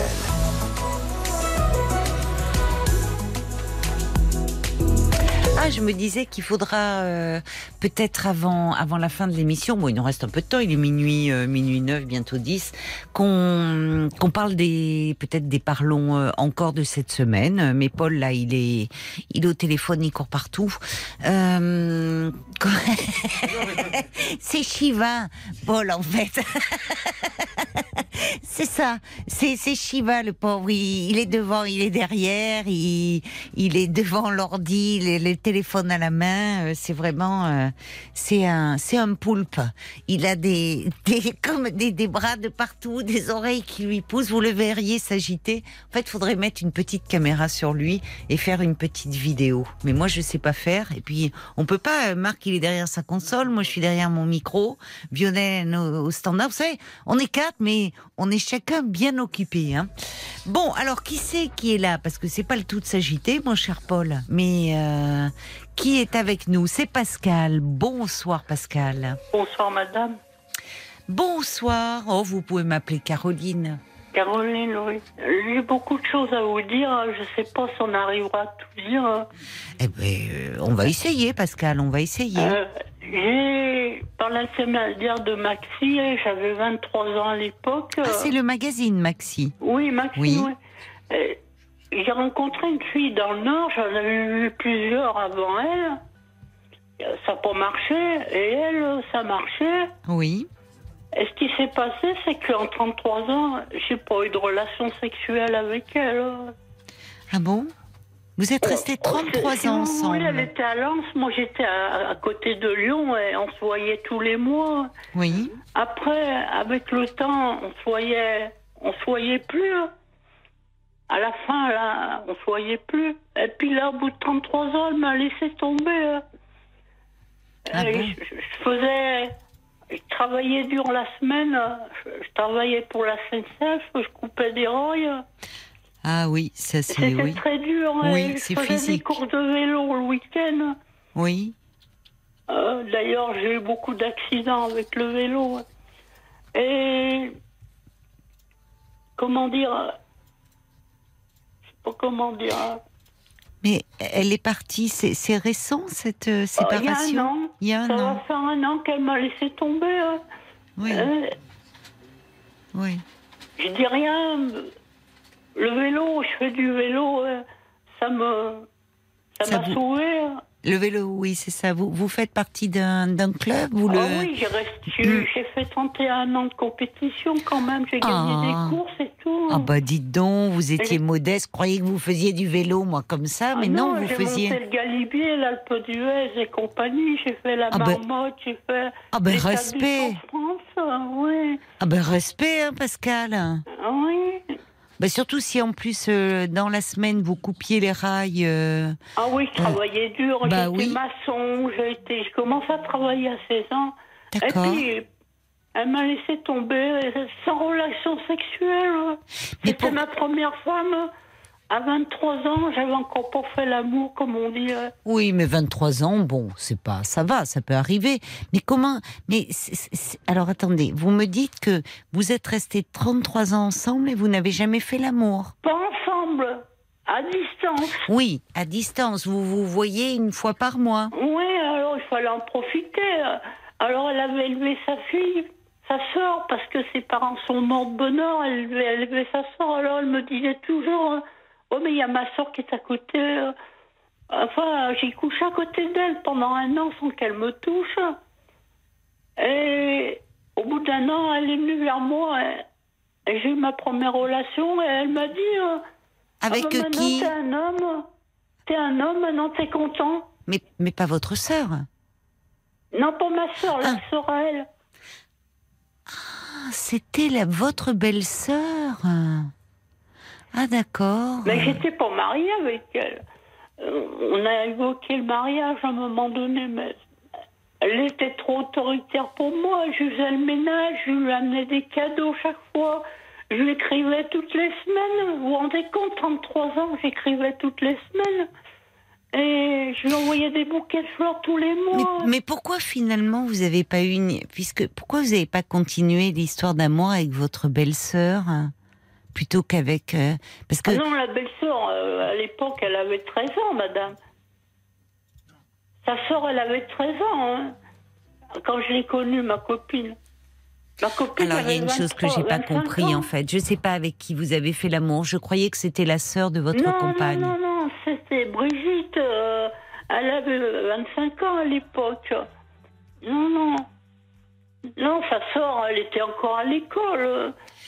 D'ailleurs, elle me disait souvent, tu te laisses trop faire, elle va te bouffer. Je faisais le ménage, euh, euh, je payais tout, c'était toujours moi qui payais, je lui ai prêté beaucoup d'argent qu'elle m'a jamais rendu. Hmm. Et des fois, je mangeais pas à cause d'elle, ma mère me prêtait de l'argent pour aller faire les commissions. Enfin bon, et puis, pour en finir, elle m'a laissé tomber. En 2006, j'ai fait l'étape du Tour de France Gap l'Alpe d'Huez. Et... Oula, oui. J'ai fini 220e sur 12 000, je crois. Énorme, énorme. Ah oui.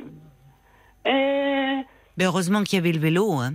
Heureusement, oui. ah, oui. Vous dites m'a sauvé du Covid, d'ailleurs, en pente. Ah bon? Et, comment? Ben, je faisais 100 kilos euh, et je suis descendue à 80 hein, en un mois. Mais, en général, les cyclistes, ils, ont, euh, ils sont fins comme des haricots verts. Oui, mais à 100 kilos, on ne peut pas monter sur un vélo, on ne peut pas monter le tourmalet hein, à 100 ah, kilos. monter le tourmalet. Oui, mais, avec 100 kilos? Parce que quand on voit, ils sont secs comme des pélous, hein, les cyclistes. Ah oui. J'ai monté le tourmalet. J'ai fait l'étape de Paul Outéviel que ils ont fait les pros hmm. avant eux. Hmm. Mais enfin, le vélo, c'est secondaire. Euh, donc voilà, et pour en finir, puis je vous laisse parler. En 2006, j'ai fait un burn-out à cet état du Tour de France. J'ai en maladie. Euh, maintenant, je suis en invalidité. Ça fait 14 ans, je travaille plus. J'ai fait une grosse dépression et je suis toujours pas guérie. J'ai un traitement. Hmm. Euh, on fait une piqûre tous les 15 jours pour que je tienne le coup. Hein. D'accord. Vous voyez un médecin psychiatre Oui, oui, je suis bien encadrée. C'est bien, c'est bien. J'ai une docteur qui me voit toutes les semaines. Hein. C'est bien. Ça vous, ça vous aide un peu. Voilà. La psychiatre, je la vois pas assez. Je la vois tous les trois mois. C'est pas assez, mais bon. Et qui vous fait la piqûre alors? L'infirmière. Ah oui. Oui, je l'ai eu hier. Hein. Normalement, ça devrait aller mieux là, dans les jours qui viennent. Oui, oui, ça va. C'est ça. Vous sentez, euh, ah, vous vous sentez mieux après. Mais là, je vais vous quitter. Je vais, je vais pas dormir de la nuit. Je dors plus la nuit maintenant. Je dors la journée. Hein. Oui, vous êtes décalé. Oui. Ben oui, mais c'est pas très grave en ce moment. L'important c'est que vous puissiez récupérer. Bah voyez. alors j'ai pas de relation sexuelle. Euh, mais non. C'est terrible pour un homme. Hein. Bah, j'ai 60 ans, madame. On peut vivre, vous savez, on peut vivre sans, hein. J'ai 60 ans, madame. Vous avez 60 ans, parce que. J'ai peur de mourir maintenant. Hein. Là, bah, il y a trois semaines, je me suis fait opérer d'un œil. Encore, j'ai un glaucome. Ah oui. Ça fait deux fois. Mais ça s'opère bien. Ça s'opère bien. Mais vous n'allez pas mourir euh, maintenant, hein, Pascal On n'en meurt pas d'un glaucome. C'est très embêtant, mais on n'en meurt pas. J'ai peur d'attraper un cancer. Hein. Non, mais ça s'attrape pas comme ça, le cancer. Vous êtes déjà suffisamment malheureux comme ça. Donc, ne, ne, voyez, ne, ne partez pas trop dans, dans tout ça. L'important. Ma mère, encore, mon père est mort il y a 7 ans. D'accord. Il nous a laissé euh, beaucoup d'argent. J'en ai profité. Je suis partie en Norvège avec une, professionnelle du tourisme. On a vécu en couple pendant une semaine, mais il s'est rien passé, madame. Euh, chacun dans son coin. Et après, j'étais au Canada, j'ai payé le voyage à la fille. Elle m'a bien aidé, je faisais 100 kilos à l'époque. Et je m'envoyais pour marcher. Mais 100 kilos, si vous êtes grand, c'est pas énorme non plus. Hein. Moi, je fais 1m75. Hein. Oui, oh, ben ça va, donc c'est pas. Oui. Oui. Ma, ma docteur disait rien tous les, toutes les semaines. Je grossissais, euh, je disais 98 euh, kilos. Hein. Elle disait rien. Oui, non, mais ça, c'est pas. C'est finalement là. C'est pas très grave si euh, vous n'avez pas de, de, problème de santé à côté. L'important, c'est que vous alliez mieux. Il y a une auditrice qui dit, mais euh, finalement, cette femme-là, elle n'était pas vraiment pas gentille avec vous. Donc, elle euh, autoritaire, elle me Ah bah oui, bah voilà. Donc finalement, bon. J'aurais été malheureux avec elle. Oui, oui, c'est ça.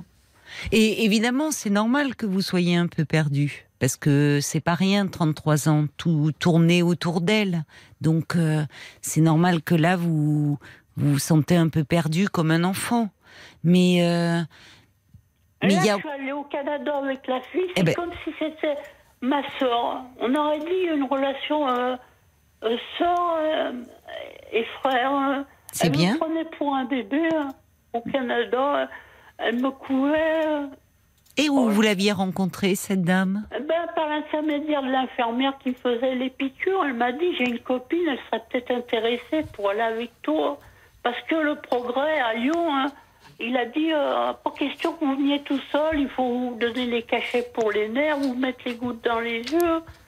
Elle a dit non, pas question que vous veniez tout seul. Ah, je comprends. Oui, il fallait quelqu'un qui euh, qui soit un peu, enfin, qui, qui prenne soin de vous, qui vous accompagne. Et elle était, elle est, elle est infirmière. Elle était psychothérapeute. D'accord.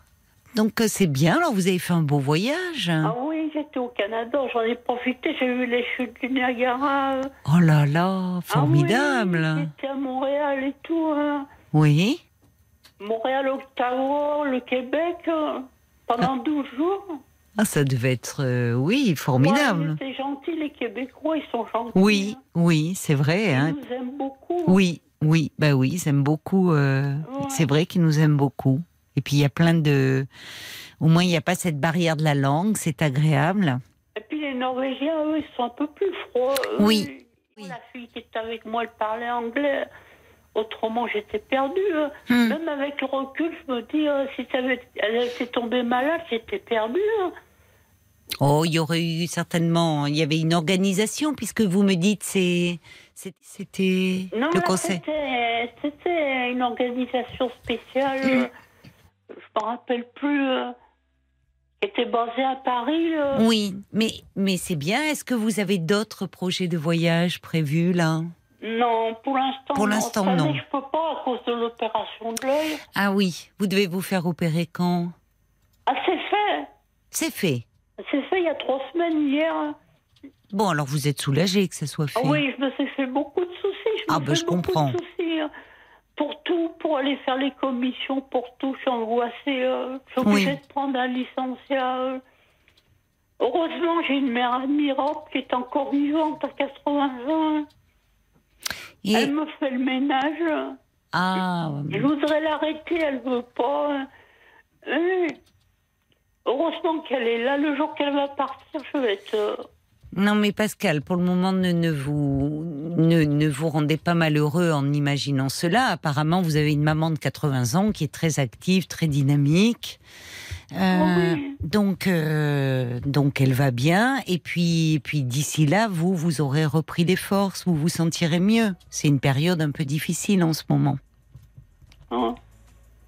Mais les femmes, je, je connais rien, je connais rien, je sais pas faire. Hein, le, je sais rien faire. Euh, euh, il faut m'aider, il faut qu'il y ait une femme qui m'aide. Je sais pas faire l'acte, quoi. Non, on m'a rien appris. Hmm. Oui. Cette fille, c'est vraiment grand. Vous y pensez, ben, c'est déjà bon signe de, de, de penser, euh, de, de penser euh, peut-être. Bon, ça veut dire que voilà, vous allez mieux si vous avez des désirs comme ça. Mais déjà, la priorité, la Pascal, c'est d'aller mieux. Vous voyez. J'ai pas eu de gosse. J'aurais voulu avoir un, un garçon pour qu'il fasse des courses de vélo. Euh, ben, j'en ai pas eu. J'ai pas de gosse, ma famille, euh, je suis le dernier, euh, le dernier vivant. Euh. Oh, mais Pascal, écoutez, on peut être heureux dans sa vie même si on n'a pas d'enfant, vous savez. Ouais, je sais. C'est un peu vous l'enfant, vous êtes resté l'enfant de votre maman. Ah, j'ai toujours accroché à elle. eh ben, j'entends. Plus tu vieillis, plus je t'aime. Hein.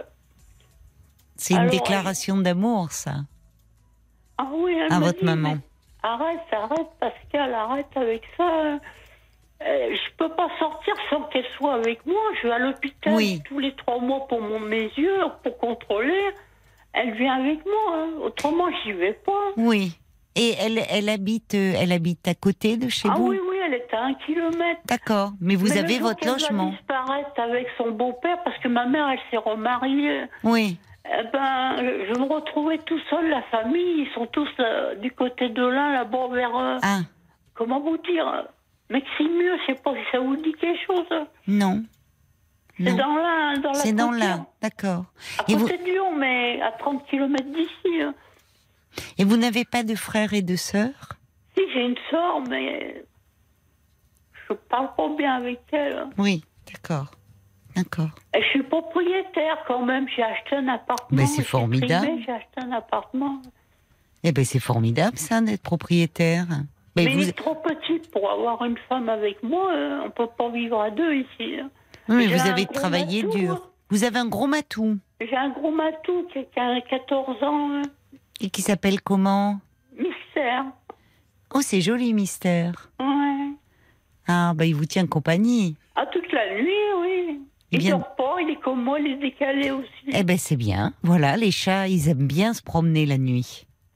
Il fait comme vous il vous accompagne, il dort la journée, et puis il vous tient compagnie. Voilà. Il sort pas Non, il sort non, pas. il sort pas. Il sort parce que je l'ai perdu une fois et on a failli ah, perdre. oui, je comprends. Je l'ai retrouvé. Hein. Je comprends. Et il est câlin? Pas bien, non. Il était méchant quand il était jeune. Il m'a tout bousillé mon appartement. Il a fallu tout refaire.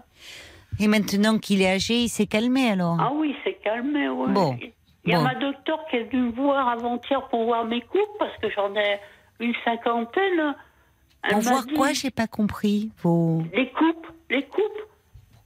Ah, mais vos coupes sportives, bien sûr, avec, oui, bien sûr, vos trophées, oui. Les médailles, euh, j'ai eu la, médaille de meilleur sportif de, de la ville de Miribel ah, dans oui. là, Oui, oui. Euh, en plus, ma copine, pour en finir, j'avais trouvé un job. Euh, elle était pistonnée en plus par mon club, par Leclerc à Bénaud, là, dans l'un. Il lui proposait un salaire euh, exorbitant. Elle avait beaucoup de responsabilités. Oui. Elle a refusé, vous vous rendez compte, elle a refusé. C'était, c'était ma chance. Si elle avait dit oui, on vivait ensemble. Oui. Elle a refusé, ça veut dire qu'elle m'aimait pas. Ah, elle, elle vous aimait peut-être pas d'amour euh, comme vous, euh, voyez, au sens de pas vouloir être votre amoureuse, mais ça ne veut pas dire qu'elle n'avait pas beaucoup d'affection pour vous. Elle m'amenait au train le dimanche soir. Oui. Euh, elle partait, elle m'attendait pas que le train arrive, rien, elle partait. Oui. Euh, on ne s'est jamais embrassé sur la bouche. Toujours euh, sur la joue, dans le Pas-de-Calais, là-bas, ils s'embrassent quatre fois. Et c'est un signe. Et puis, pour en finir, la, fille qui m'a emmenée au Canada, là, avec le. Oui. Quand je l'ai vu arriver à Lyon, comme elle a embrassé son, son, son copain, ah. j'ai compris, j'ai dit là. Eh oui. C'est ça l'amour au moins. C'est ça. Elle était vraiment amoureuse, j'ai dit.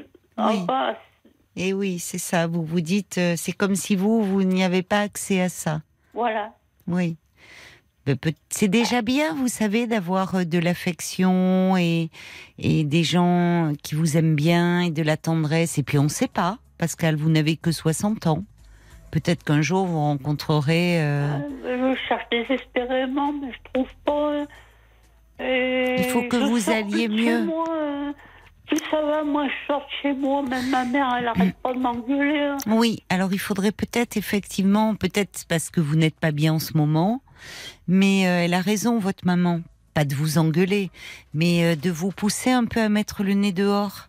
Parce ah que, parce qu'en plus, là, actuellement, il fait beau, enfin, il fait même chaud d'ailleurs peut-être un peu trop chaud, mais profitez les jours, euh, la nuit euh, tombe euh, très tardivement, et juste un peu vous promener. Et là, j'ai pas été à la fête de la musique, hein. j'ai pas été. Hein. Vous n'aviez pas envie? Non, tout seul, ça me dit rien. Ça vous dit rien. Et pourquoi vous iriez pas voir à votre mairie s'il n'y a pas un peu des, des activités, des choses comme ça, des clubs où vous pourriez rencontrer un peu de monde? Ben, j'ai été au César pour CMP pendant 20 ans. J'ai fait des groupes de parole pendant 5 ans. Voilà. J'ai fait le tour, quoi.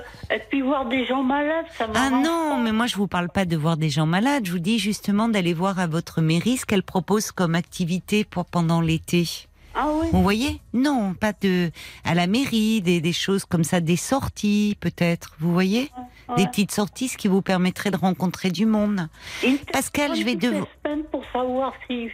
Il vous téléphone. Voilà. Ah ben vous pourrez leur poser la question. Est-ce qu'il y a des sorties un peu d'organiser cet été? Je dois vous laisser, Pascal, parce que vous savez qu'on arrête l'émission à minuit et demi. Oui, je sais. Donc, euh, ben, alors, je vous souhaite une bonne nuit. Vous faites une belle caresse à mystère. Et puis peut-être à une prochaine nuit si vous avez du mal à dormir. On est là. Je vous embrasse. Au revoir. Au revoir Pascal. Voilà, c'est fini pour ce soir et, pour cette semaine. Je vous souhaite un excellent week-end avec Georges Lang qui va vous accompagner. C'est tous les week-ends la fête de la musique sur RTL avec Georges Lang. Nous, on sera de retour avec la fine équipe lundi dès 22h. Bon week-end, reposez-vous bien.